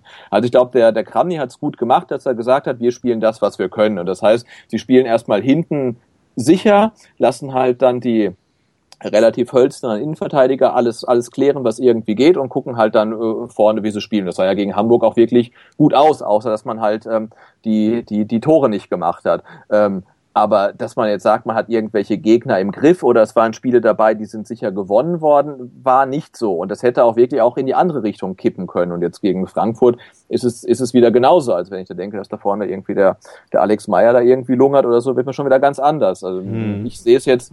Vor ähm, Meyer habe ich auch Angst, ganz ehrlich. Also was ich, was ich halt auf jeden Fall denke, ist, dass der VfB oder dass die Spieler ähm, mental stabil sind, weil es hat mich gegen Hamburg ziemlich beeindruckt. Die sind total überlegen, rennen an, haben eine Chance nach der nächsten, machen dann endlich das befreiende 1-0 und kriegen dann wirklich kurz später den, den, den Nackenschlag und, und kassieren den Ausgleich. Und das wäre wirklich ein Grund gewesen zu sagen, oh, jetzt geht das schon wieder los und sich so ein bisschen hängen zu lassen. Vor allem, weil der HSV dann wirklich noch eine gute Chance hatte, um, um, um in Führung zu gehen. Und das haben sie halt gar nicht gemacht, weil die haben ja wirklich weiter nach vorne gespielt und waren halt weiterhin ähm, am, am Zug und hatten Spannung und so weiter und haben einfach weitergemacht. Und das hat mich schon beeindruckt. Also ich glaube, das Erfolgskonstrukt ist noch nicht stabil, aber in, in den Köpfen der Spieler hat sich wirklich über die Winterpause was getan, dass die dran glauben, dass sie die Spiele gewinnen können, so wie auch gegen Köln nach Rückstand, weil irgendwie der, das war ja auch der schlechtes denkbare Start in die Rückrunde nach 19 Minuten durch einen Elfmeter, den der Niedermeier verursacht hat, äh, zurückzuliegen. Mhm. Und trotzdem kommen sie wieder. Also ich glaube, mental hat sich da einiges getan. Da sind sie sehr stabil, können mit, mit Rückständen umgehen ähm, und lassen sich da nicht mehr so schnell aus der Ruhe bringen. Und das hat geholfen. Und ähm, wenn das weiter so geht, dann, dann sieht das ganz gut aus. Äh, wobei ich das jetzt nicht so sehe, wie es, glaube ich, die äh, die Bild heute geschrieben hat, dass sie mit dem Kram jetzt auf Europa League Kurs sind. Also ich denke, wir können uns glücklich schätzen, wenn wir ähm, eine ganz, ganz langweiliges Finale der, der Rückrunde haben und der VfB dann irgendwie auf, weiß ich nicht, 11 bis 14 irgendwie dann eintrudelt. Ja, definitiv. Ja, also ich glaube auch, also gerade ich war ja beim Hamburg-Spiel auch im Stadion und dieses, das war wirklich so eine Mischung aus, äh, es läuft, wir haben endlich mal Glück und diesem Willen, also dieses, wie der, wie der ähm, die Davi das, das 1 zu 0 über die Linie gebracht hat. Das war irgendwie die zweite oder dritte Ecke nacheinander und wir dachten, oh nee, es kommt schon wieder so eine blöde Ecke und es klappt wieder nicht. Und dann köpft er den drauf und irgendwie, scheißegal wie, geht er rein. Aaron Hunt haut sich das Ding selber ans Bein. Aber es war so dieses, es läuft und die Mannschaft will auch, dass es läuft. Die Mannschaft, ich habe es im Blog geschrieben, die Mannschaft will auch das Glück so ein bisschen auf, auf, auf ihre Seite zwingen. Und ähm, ja, dann stecken, dann stecken die halt auch nach so einem, ähm, nach so einem dämlichen Ausgleich dann nicht auf und machen dann einfach noch das 2 zu 1. Und dann hast du auch immer so sowas, wie ich es vorhin schon gesagt, dass der Kramni halt zwei Spieler einwechselt, die gemeinsam den, äh, den Siegtreffer dann erzielen und äh, vorbereiten und erzielen. Also es ist, ja, das, das, das, sind die Sachen, die halt in der Hinrunde alle gegen uns gelaufen sind, die laufen jetzt ja, das, das, für uns. Das, das wäre Zorniger, glaube ich, in den nächsten drei Spielzeiten nicht passiert, dass der Spieler eingewechselt äh, hätte, die Kisten gemacht hätten. Oder ist das irgendwann mal passiert bei ihm? Ich glaube, der hatte echt die Scheiße am Fuß, der Typ. Ja, aber gegen Zorniger wäre auch der Kopfball vom Didavi nicht reingegangen. Nee, gar nicht. also geklärt und im Gegenzug hätte Elicevic das, äh, das, das Tor gemacht. Ne? Also ja, genau. Das ist halt wirklich dann äh, Glück oder wie wir es geschrieben haben, Momentum. Also das ist halt das Pech, was sie am Anfang der Saison hatten, haben sie jetzt so, so ein bisschen als Glück zurückbekommen. Also vielleicht gleicht sich dann wirklich am Ende alles aus.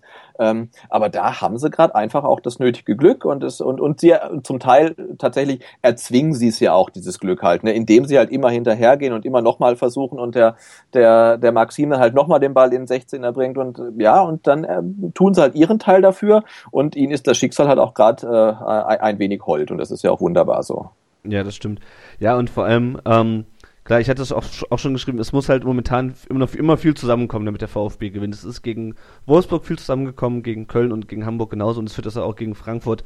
Da muss es wieder passen. Also das wird auch kein Selbstläufer. Das ist nicht so, wie du gesagt hast, äh, 1-0, so, so, wie die Bayern halt die Spiele gewinnen. Machst es 1-0, wartest ein bisschen, dann machst es 2-0 und dann ist der Käse gegessen. Ähm, ja, da muss immer, da muss halt echt viel, echt viel zusammenkommen. Ähm, gegen Frankfurt rechne ich mir eigentlich schon noch ein bisschen was aus. Halt unter dem, unter der Prämisse, dass wir halt dass es halt kein Selbstläufer ist. Ähm, aber ich bin auch mal gespannt, wie das dann ist, wenn wir gegen Schalke spielen, gegen Hertha. Ähm, ob uns dann die Chancenverwertung oder die schlechte Chancenverwertung nicht doch wieder, ähm, ob uns damit nicht, nicht doch wieder ins eigene, in, ins, ins Knie schießen, ähm, weil dann doch äh, Ab Angriff so stark ist, dass wir dann doch plötzlich doch nochmal ein Tor kassieren und dann wird es halt schwierig. Also gegen Schalke nochmal das Spiel zu drehen, ist äh, meiner Meinung nach erheblich schwerer als gegen, äh, gegen äh, Köln zum Beispiel. Ja, also genau, ich, ich, ich äh, ja, ja, bitte. Äh, ich, ich halte Frankfurt auch für extrem wichtig. Also ich finde, das ist fast schon nochmal so ein Sechs-Punkte-Spiel eigentlich. Ja, klar, weiß ich, gibt's nicht, aber nach Frankfurt kommt dann Dortmund im Pokal. Äh, ist prinzipiell meiner Meinung nach alles möglich. Erwarten darfst du nichts, ist klar. Dann kommen Hertha und Schalke. Auch so Dinger, die man, weiß ich nicht, so wie wir gerade kicken, ist da auch viel möglich, aber dann kommt erst wieder Hannover, wo man wahrscheinlich dann schlagen muss. Aber also das sind jetzt dann mal drei Spiele nach Frankfurt, die schwieriger werden. Deswegen da dann noch einen Sieg mitnehmen wäre schon extrem wichtig, glaube ich. Einfach um das alles so ein bisschen mitzunehmen. Ja, genau, also man darf ja nicht, finde ich, ver vergessen, jetzt irgendwie, da der Spielplan irgendwie so ganz komisch gestrickt ist für den VfB, kommen jetzt ja echt alle Gegner eigentlich, die man schlagen muss. Also man muss jetzt eigentlich gegen Frankfurt punkten, dann gegen Schalke vielleicht nicht. Ähm, gegen Berlin muss man punkten, gegen Hannover muss man punkten und gegen Hoffenheim kommt dann, glaube ich, muss man punkten. Und danach ja. kommen ja eigentlich alles nur noch Mannschaften, gegen man, die man eigentlich nicht punkten muss. Weil ja, wobei, da ist ja noch Ingolstadt dabei, da kommt Darmstadt, noch Bremen genau. und Mainz, Darmstadt, also das sind schon noch aber jetzt Teams haben sie halt dabei, die, aber das, du hast schon recht. Die große Chance sich halt absetzen, was sie ja zum Teil auch geschafft haben. Also, dass sie sich nicht abgesetzt haben, liegt gar nicht nur daran, dass Bremen jetzt auch so gut gestartet ist, weil ansonsten wäre man ja wirklich von 17, 18 halt schon, schon relativ weit weg. Und nur weil Bremen halt ähnlich gut punktet, ähm, hängt man immer noch hinten so ein bisschen drin. Aber ähm, ja, es, es, es läuft ja gerade ganz gut und es, sie tun aber auch gut daran, jetzt die Punkte zu holen gegen Gegner, die vermeintlich ähm, schlagbar sind. Ja, vor allem, die man dann auch mit reinzieht. Wenn genau. man wirklich gegen Frankfurt gewinnen würde, wäre man drei Punkte weg. Also dann hätte man die wieder distanziert, sage ich mal, so ein bisschen zumindest. Also, aber ja, äh, wir reden immer noch über den VfB. Ja, ich würde immer ganz kurz vielleicht auf die Frage von Matthias eingehen, der fragt, was macht die Mannschaft spielerisch anders als unter Zorniger? Also was mir wirklich krass aufgefallen ist, ist, dass ähm, wir es viel mehr auf Konter setzen, äh, wie wir es, glaube ich, seit Stat Stevens nicht mehr gemacht haben. Ähm, ja, ich finde es, also klar, ich ähm, fand auch eigentlich den Ansatz vom Zorniger nicht schlecht. Offensichtlich kann oder will die Mannschaft das nicht spielen, was er, was er vorgegeben hat. Ähm, prinzipiell, also auch mit den bisherigen Gegnern, finde ich, hat es mit dem Konterspiel eigentlich ganz gut geklappt. Gegen Wolfsburg sowieso, weil die hinten aufgemacht haben und auch selber das Spiel machen wollten. Ähm, und das auch gut, gegen Hamburg hat man so ein bisschen gesehen, die haben sich gerade in der ersten Halbzeit viel hinten reingestellt und dann ähm, kommst du mit diesem Konteransatz halt nicht mehr so weit. Da hast du auch viel gesehen, ich, obwohl wir viele Chancen hatten, häufig, dass sie den Ball hin und her schieben mussten oder du kriegst halt nur Chancen, die halt nicht aus einer optimalen Position sind, weil du halt nicht richtig rankommst ans Tor. Das habe ich ja ein bisschen anders gesehen gegen Hamburg, ehrlich gesagt. Da habe ich eigentlich in der ersten Halbzeit uns eher relativ defensiv gesehen oder eher kompakt abwartend. Da gab es teilweise Phasen, da musste Hamburg wirklich äh, das Spiel machen. Und das haben die dann aber auch nicht wirklich gemacht. Und da, das war so ein bisschen anti-zorniger, nicht komplett voll drauf, sondern erstmal abwarten, erstmal gucken, wie stehen die denn eigentlich wo können wir durch, äh, wie kann das funktionieren? Und meiner Meinung nach haben wir uns die Hamburger in der ersten Hälfte auch so ein bisschen zurechtgelegt. Das gab es bei Zorninger ja gar nicht. Da gab es ja von, äh, da ging es ja nach dem Anstoß eigentlich schon los, dass da das komplette Team in den gegnerischen Strafraum gestürmt ist und so weiter. Das ist jetzt bei Untergramni auf jeden Fall anders geworden. Das ist abwartender, Gegner zurechtlegen, und in der zweiten Hälfte dann noch, noch mal komplett drauf, so ungefähr. Da wissen wir dann, was geht. Da war, war das Spiel dann auch relativ offen. Da haben wir auch mehr aufgemacht und deswegen ist dann Hamburg auch, äh, ja, zu mehr Chancen will ich gar nicht sagen, aber dann zumindest zum Tor gekommen, als sie dann einmal vor der Kiste waren. Mhm. Und ähm, also das ist, glaube ich, der große Unterschied zu Zorniger, dass man jetzt kompakter steht, erstmal abwartet, sich vielleicht auch die Sicherheit holt und äh, ja, dann wieder halt an sich glauben kann irgendwie, wenn man weiß, hey, wir stehen eigentlich ganz gut, jetzt können wir auch mal vorne ein bisschen mehr, was weiß ich, mehr riskieren oder wie man auch immer das sagen will dann. Ja, wobei sich das ja nicht widerspricht mit dem Konterfußball, ne? Also Nö, gar nicht. Du, du wartest Null. es mal ab, aber ähm, klar, aber wenn du halt das, das Tor machen willst und musst, dann ist es halt schwierig, ähm, wenn du dich zurückziehst und, und auf Konter wartest, wenn die andere Mannschaft das gleiche macht. Sebastian, wie siehst du das? Ja, ich muss gestehen, ich habe das Spiel gegen Hamburg, ich war äh, äh blöderweise auf einer Geburtstagsfeier eingeladen. Ich habe dann mehr oder weniger heimlich auf dem iPhone geguckt, habe dann mein ganzes äh, Datenvolumen dabei verbraucht. und die zweite Halbzeit größtenteils zu sehen. Zum Glück habe ich dann erst hinterher gesehen, dass ich die meisten hochkarätigen Chancen vom VfB äh, verpasst habe. Das hätte mich dann, glaube ich, zur Weißblut gebracht. Ähm, ja, aber ich denke einfach, sie spielen das, was sie können und vielleicht auch das, was sie, was sie wollen. Ähm, und das bedeutet halt, sie stehen halt wirklich einfach äh, weiter hinten, spielen alles ein bisschen langsamer ähm, und nutzen halt dann tatsächlich auch die individuelle Qualität, die sie haben, über, über einen Kostic, über einen Rupp, auch über einen Gentner, ähm, äh, um halt dann, oder gegen HSV hat es jedenfalls gereicht, um dann halt immer gefährlich wieder in den Strafraum reinzukommen. Und sie spielen halt nicht mehr so überall verartig wie äh, unterm Zorniger, was dann halt meistens zur Folge hatte, dass dann halt äh, hinten quasi selber überfallen wurden und dann halt völlig offen ähm, da standen. Und ja, also das ist einfach ähm, sehr solide, denke ich, wie sie spielen. Mhm. So nehme ich den, den Kram ja auch als Trainer, aber also er ist jetzt kein kein, kein Taktikgott oder, oder sonst was, aber ähm, er scheint die Mannschaft halt richtig anzusprechen und stellt sie so solide auf, dass sie halt gegen die meisten Bundesligamannschaften gut aussehen auf jeden Fall. Hm. Ich denke, der, der größte Verdienst von, äh, von Zorniger, sage ich schon, Blödsinn, von Kramny ist, ähm, dass er es wirklich, ich habe keine Ahnung, wie er das gemacht hat, aber er hat es wirklich geschafft, aus diesem Haufen ein Team zu formen. Also das, das merkt man ja allein schon, das merkt man nicht nur auf dem Platz, sondern auch, äh, wenn du Social Media mal anguckst. Wie, wir hatten es vorhin schon, wenn da ein Maxim äh, ein Bild postet auf Instagram mit äh, Barbara und schreibt Welcome to the Family, da geht mir wirklich das Herz auf. Also das hätte es unter Zorniger gefühlt nicht gegeben. Oder auch in Sua und so weiter. Also ich finde, man merkt da schon, dass da jetzt irgendwie ein Team oder der Teamgeist zumindest gewachsen ist. Also die Davi wird da ja auch zitiert mit endlich spiele ich als Profi mal in einem Team, in dem es läuft. Das ist ja in, in dem Satz äh, steckt ja eigentlich schon alles drin. Ja, das, ja genau. Ja, er hat die Jungs glauben an sich, die, die sind ein Team und das hat irgendwie Kramny hingekriegt und dann ist es wahrscheinlich sogar fast scheißegal, wie man aufstellt und wie man spielt, weil Team Spirit ist alles. Da rennst du für den anderen, da läufst du und dann fluppt das schon irgendwie. Da hat man dann einfach den Glauben wieder zurück. Und genau, das ist, glaube ich, das große Geheimnis. Er hat ein gutes Binnenklima geschaffen, auf jeden Fall. Und er hat halt die Mannschaft so aufgestellt, wie, wie er es für richtig hält. Ähm, und das muss man auch sagen, halt auch ohne äh, Rücksicht auf dieses, äh, die, die Talente müssen spielen, die jungen Wilden und so weiter, weil der, der Baumgartel hat er rausrotiert, der, der, der, der Tashi spielt auch nicht mehr, der äh, Ferrati ist nicht mehr im Kader, vom Ristel sieht man auch nichts mehr. Also das kann man jetzt gut oder schlecht finden, aber er zieht sein Ding auf jeden Fall durch und er sagt, ich setze erstmal auf erfahrene Spieler. Und die jungen Leute, die mag ich, aber die, äh, die, die kommen erstmal nicht zum Zug.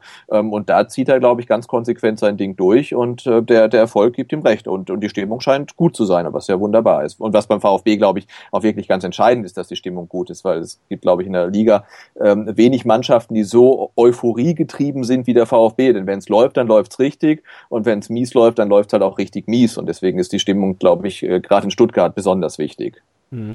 Es hat natürlich auch viel mit dieser Wohlfühloase äh, zu tun, die wir angesprochen haben. Äh, den Spielern geht es gefühlt unter, äh, besser als, als unter Zorniger.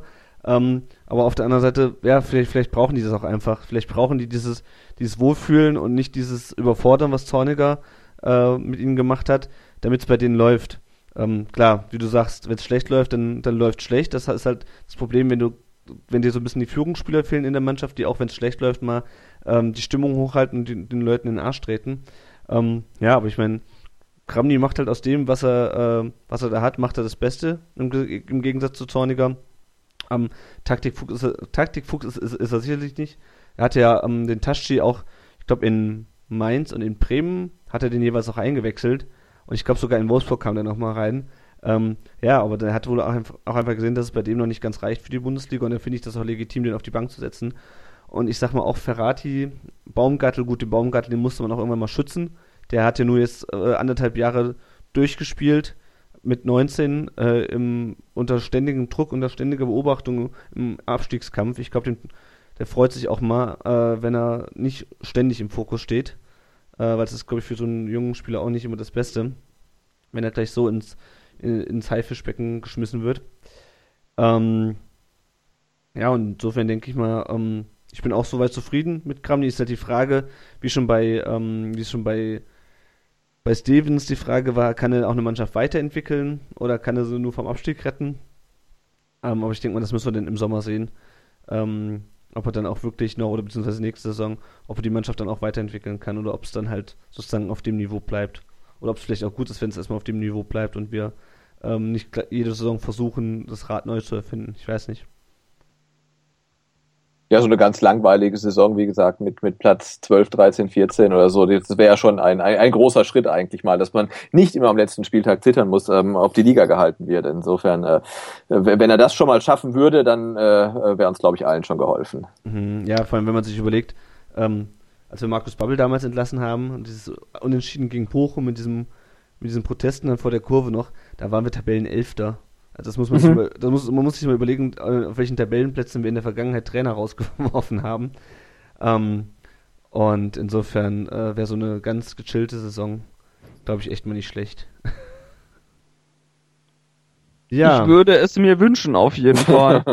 ja, Aber Äh, also was mich massiv gestört hat mal wieder, äh, ist wie diverse Medien jetzt dann auch schon wieder komplett krass umschwenken und schon wieder von Europa faseln und so weiter. Da, da frage ich mich echt, sag mal, also ihr schreibt auch nur, um eure Blätter zu füllen, oder? Äh, keine Ahnung, wie, also wie, wie unfassbar schnell das geht. Also ich kann mich noch dran erinnern, wie wir hier saßen und irgendwie Zorniger noch verteidigt haben, rumgeredet haben, so von wegen, äh, das geht ja die Mannschaft muss sich raffen und so weiter. Jetzt loben wir Kramni über den Klee. Also äh, ich bin immer wieder erstaunt, wie, wie schnelllebig dieses Fußballgeschäft ist und wie wenig man eigentlich über die Vergangenheit dann noch so nachdenkt. Also mir geht's zumindest persönlich so. Ja, das ist, ähm, ja, das hat mich auch, also das mit den Artikel in der Bildzeitung habe ich nicht gelesen, aber ich meine, jetzt von Europa zu sprechen und jetzt auch jetzt alles sofort über den grünen Klee zu loben, ist, glaube ich, äh, Quatsch. Ähm, ich glaube, wir können einfach froh sein, dass wir uns da jetzt ein bisschen rausgearbeitet haben und ähm, es ist mir dann auch wie am ähm, 18. Spieltag wurscht, äh, ob dann Bremen gegen Wolfsburg gewinnt und Frankfurt, äh, Frankfurt gegen Wolfsburg gewinnt und Bremen gegen Schalke. Wir müssen einfach selber schauen, dass wir unsere Spiele gewinnen, um da unten rauszukommen. Und ähm, ja, wie gesagt, bei Zeitungen ist es dann halt so, äh, ich habe generell das Gefühl beim Sportjournalismus, da muss dann immer irgendwo eine Tendenz abgelesen werden, da muss man immer irgendwie sein analytisches Geschick ähm, Lesern und Zuschauern präsentieren und sagen, hm, ja, also wir haben jetzt drei Spiele in Folge gewonnen, das könnte für den VfB noch ganz weit nach oben gehen. Wir kennen ja unseren VfB und wir wissen auch, wir können auch in drei Spielen schon wieder da stehen, wo wir, wo wir angefangen haben. Ja, ansonsten sind wir, glaube ich, mit den Themen erstmal durch, oder habt ihr noch was? Weiß nicht, wollen wir noch über Bobic, äh, über Freddy Bobic reden? Ja, können wir.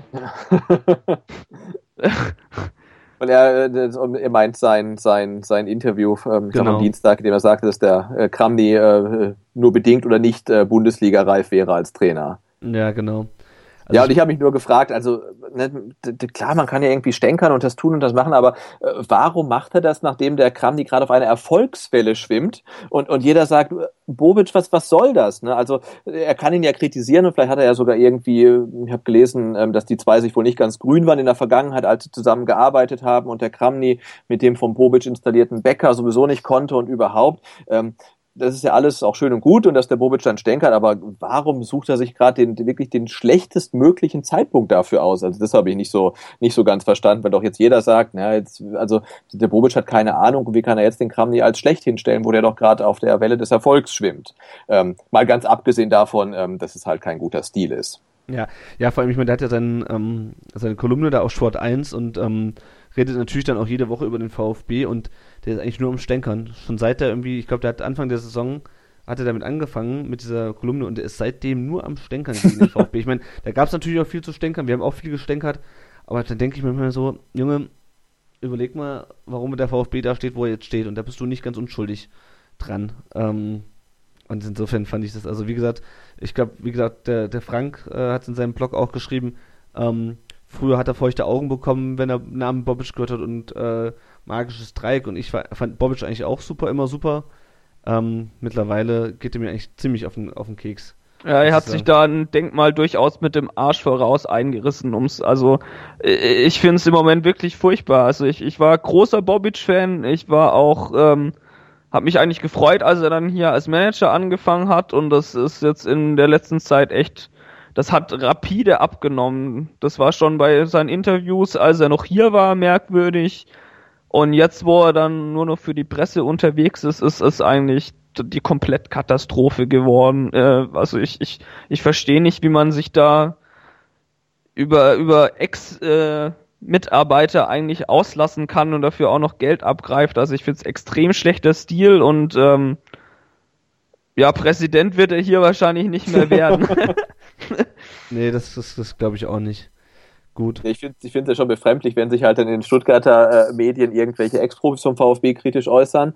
Ähm, aber jetzt beim, beim Bobic ist es ja noch so, dass man wirklich sagen muss, aber der Dutt und der Kram, die müssen ja noch die Altlasten vom Bobic irgendwie teilweise verwalten. Und ja. äh, er stellt sich hin und sagt, ja, die machen das nicht gut, ne? wo man sagen muss, ja, jetzt uns mal irgendwie was Besseres hinterlassen.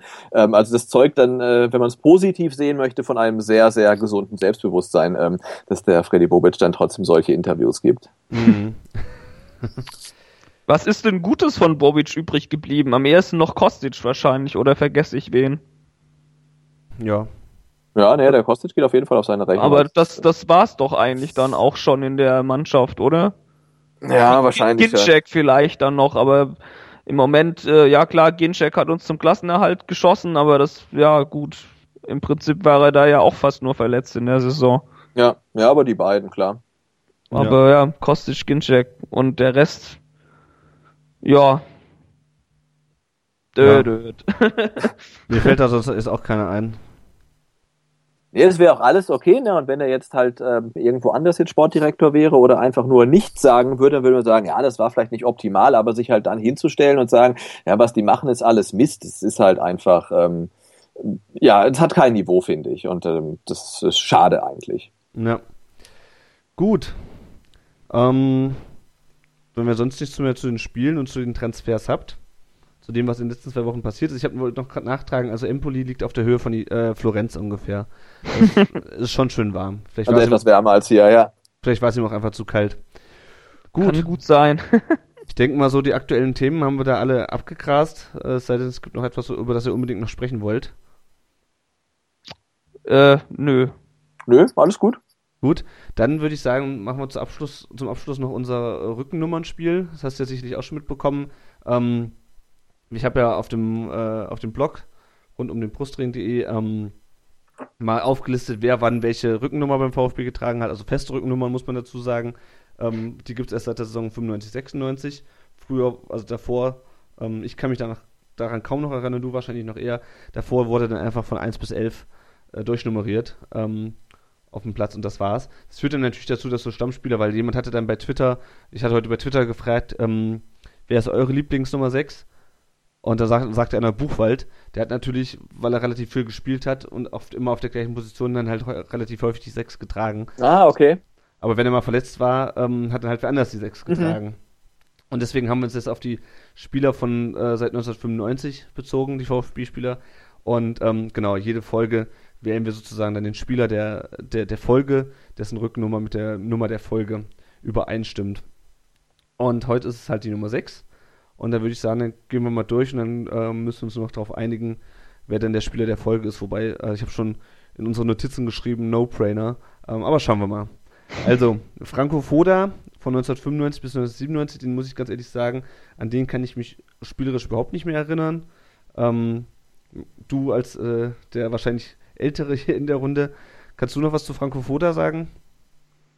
Ja, Was ich kann zu Franco Foda nur sagen, dass er mir beim VfB auch gar nicht aufgefallen ist. Ich hätte dann auch eher mit, also ich weiß, dass er beim VfB gespielt hat, aber so die erste Assoziation ist ähm, äh, Kaiserslautern. Mhm. Ähm, und mir fällt halt dann diese, diese ähm, äh, schöne Geschichte ein beim, beim Länderspiel irgendwie im südamerikanischen Raum, wo er eingewechselt wurde, tatsächlich dann für Deutschland und das Publikum johlte, äh, weil sein Name auf, auf, auf Spanisch, glaube ich, dann irgendwie was ganz nicht Jugendfreies bedeutet.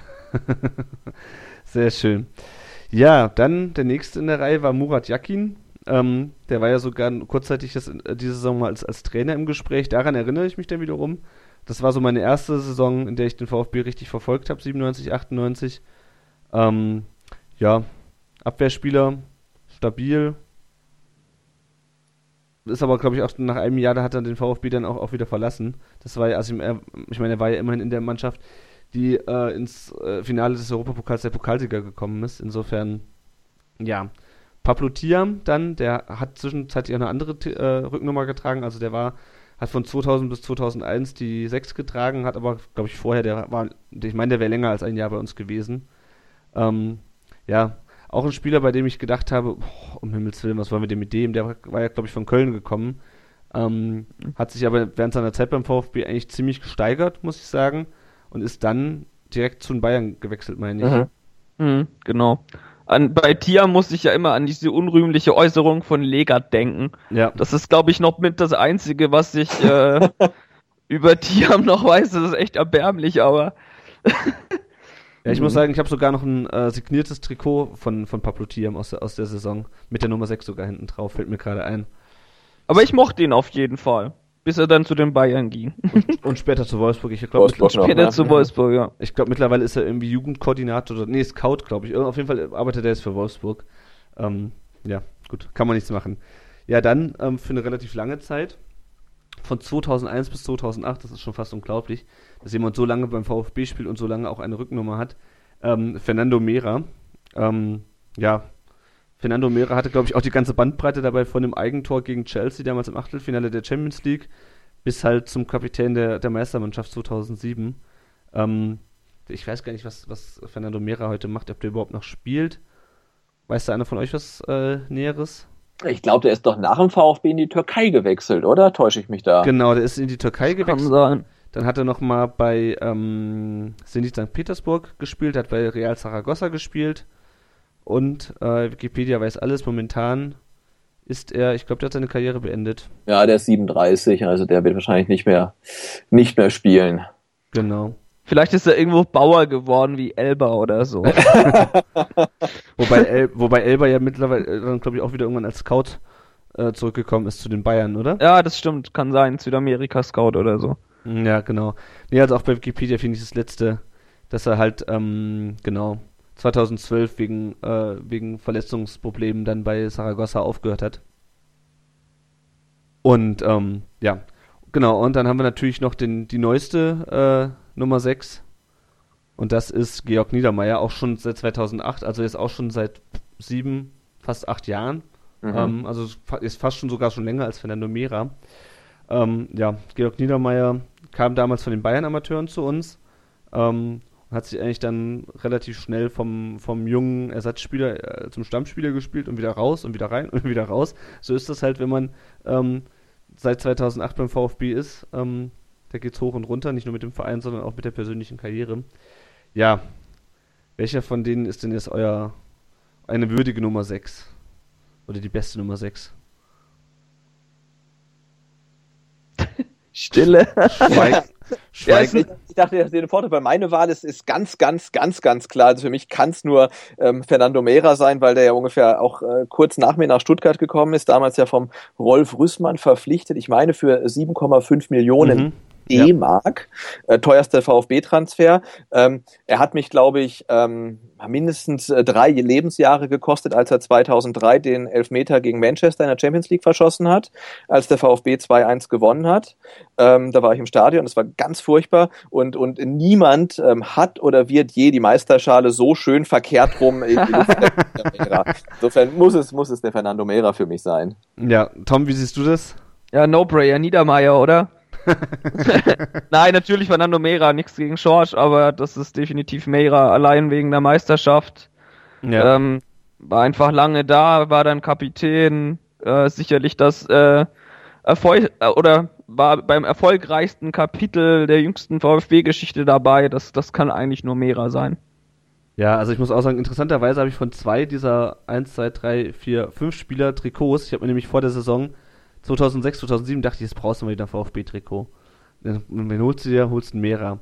Und dann ähm, ist es natürlich lustig, dass man sich gerade vor der Meisterschaft Saison das Trikot holt von dem Spieler, der am Ende die Meisterschaft auch äh, in, in den Stuttgarter Himmel reckt. Also ganz klar, Fernando Mera, ich glaube, da sind wir uns einig. Also ähm, herzlichen Glückwunsch nach, wo immer auch er krass sich gerade aufhält, wahrscheinlich Portugal. Ähm, herzlichen Glückwunsch, Fernando Mera, Spieler der rund um den Brustring Podcast Folge 6. Ja, Das ist doch auch ein Titel. auf Ja, jeden Fall. Genau. Wobei Mera, wobei Mera da, glaube ich, kein Problem hat. Ähm, der hat ja, wie Ja, gesagt, die, die Meisterschaft, ich weiß nicht, ob er noch was geholt hat. Der hat ja auch dann mit äh, Portugal bei der EM und WM durchaus mal gespielt. Ja.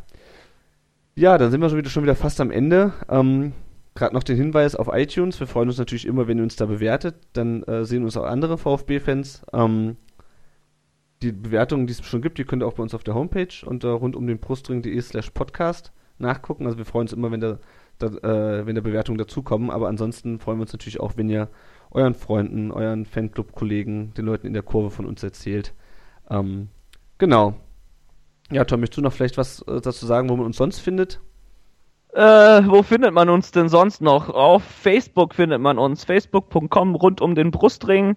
Man findet uns auf twitter.com slash rund Brustring. Und rund um den Brustring.de hatten wir ja jetzt schon ein paar Mal.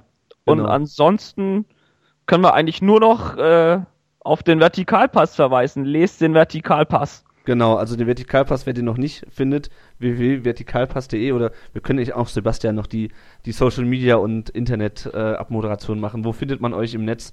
Bei Twitter, genau, bei, bei Facebook? Auch, äh, genau, ganz einfach. Also äh, www.vertikalpass.de ist der, ähm, der Blog. Ähm, und auf Twitter sind wir natürlich auch unter vertikalpass.de und wer da äh, mit dem Vertikalpass korrespondiert, äh, macht das mit mir, weil ich den ähm, Twitter-Account quasi verantworte. Ähm, und auf Facebook findet man uns auch unter, ja, unter Vertikalpass, wenn man danach sucht, ähm, sind wir auch da. Genau, ihr seid auch äh, jeder selber nochmal auf, äh, auf Twitter. Wolltet ihr auch noch eure Twitter-Handles preisgeben? Wir, ja, gerne. Also wir sind auch äh, quasi privat äh, nochmal auf Twitter unterwegs. Also der Andreas, mein geschätzter Vertikalpass-Kollege, den findet man unter ähm, a bis z. Das ist ein bisschen kompliziert. Das schreibt sich dann A, B, I, S, Z-E-T ähm, und der twittert auch relativ viel über den VfB ähm, und über Fußball und äh, mich findet man unter ähm, Butze, B-U-Z-Z-E und ich musste aber vorwarnen, ich äh, twitter da eigentlich kaum über Fußball, weil ich das über einen Vertikalpass-Account mache, sondern ganz viel ähm, übers Laufen eigentlich. Also wer sich äh, für Fußball und nicht fürs Laufen interessiert, äh, dem sei davon äh, abgeraten. ich habe gerade schon geguckt, ich folge dir tatsächlich schon. Ich bin stolz auf mich. Ja, sehr schön. Dann würde ich sagen, es ist wieder eine Folge im Kasten. Ich guck mal kurz, wo wir, wie viel wir jetzt schon aufgenommen haben. Ja, wir haben ja schon, ich glaube, das ist sogar die längste bis jetzt. Wir haben ja schon anderthalb Stunden geredet. Ja, dann würde ich sagen, äh, lieber Sebastian, vielen Dank, dass du heute da warst. Hat sehr viel Spaß gemacht, mit dir zu reden. Vielen Dank. Es war uns eine Ehre. Ja, ich danke nochmal für die Einladung. Hat mir sehr viel Spaß gemacht. Dankeschön. Ja, uns auch. Auch, auch dir, Tom, vielen Dank ähm, fürs, fürs Gespräch heute. Ähm, auch dir vielen Dank, Lennart. Wir sehen uns in Frankfurt im Stadion. Genau. Wo wirst du das Spiel gucken, Sebastian? Weißt du das schon? Äh, nee, ich werde wahrscheinlich die zweite Halbzeit mal wieder nur gucken können und die zu Hause, ähm, weil ich äh, während der ersten Halbzeit noch, noch laufe tatsächlich, weil ich im Laufwettbewerb bin, äh, etwas äh, von Stuttgart entfernt. Es geht um halb eins los und da wird es mir wahrscheinlich nur für die zweite Halbzeit dann reichen. Also, Muss da ein bisschen schneller laufen. Ja, genau. Ich gebe alles ich wieder da bin. Mal gucken. Also, aber es wird eine Herausforderung auf jeden Fall. Sehr schön. Ja gut, dann wünsche ich euch noch einen schönen Abend und äh, ja, sage an dieser Stelle Tschüss. Einen schönen Abend und danke fürs Zuhören. Ciao. Ciao.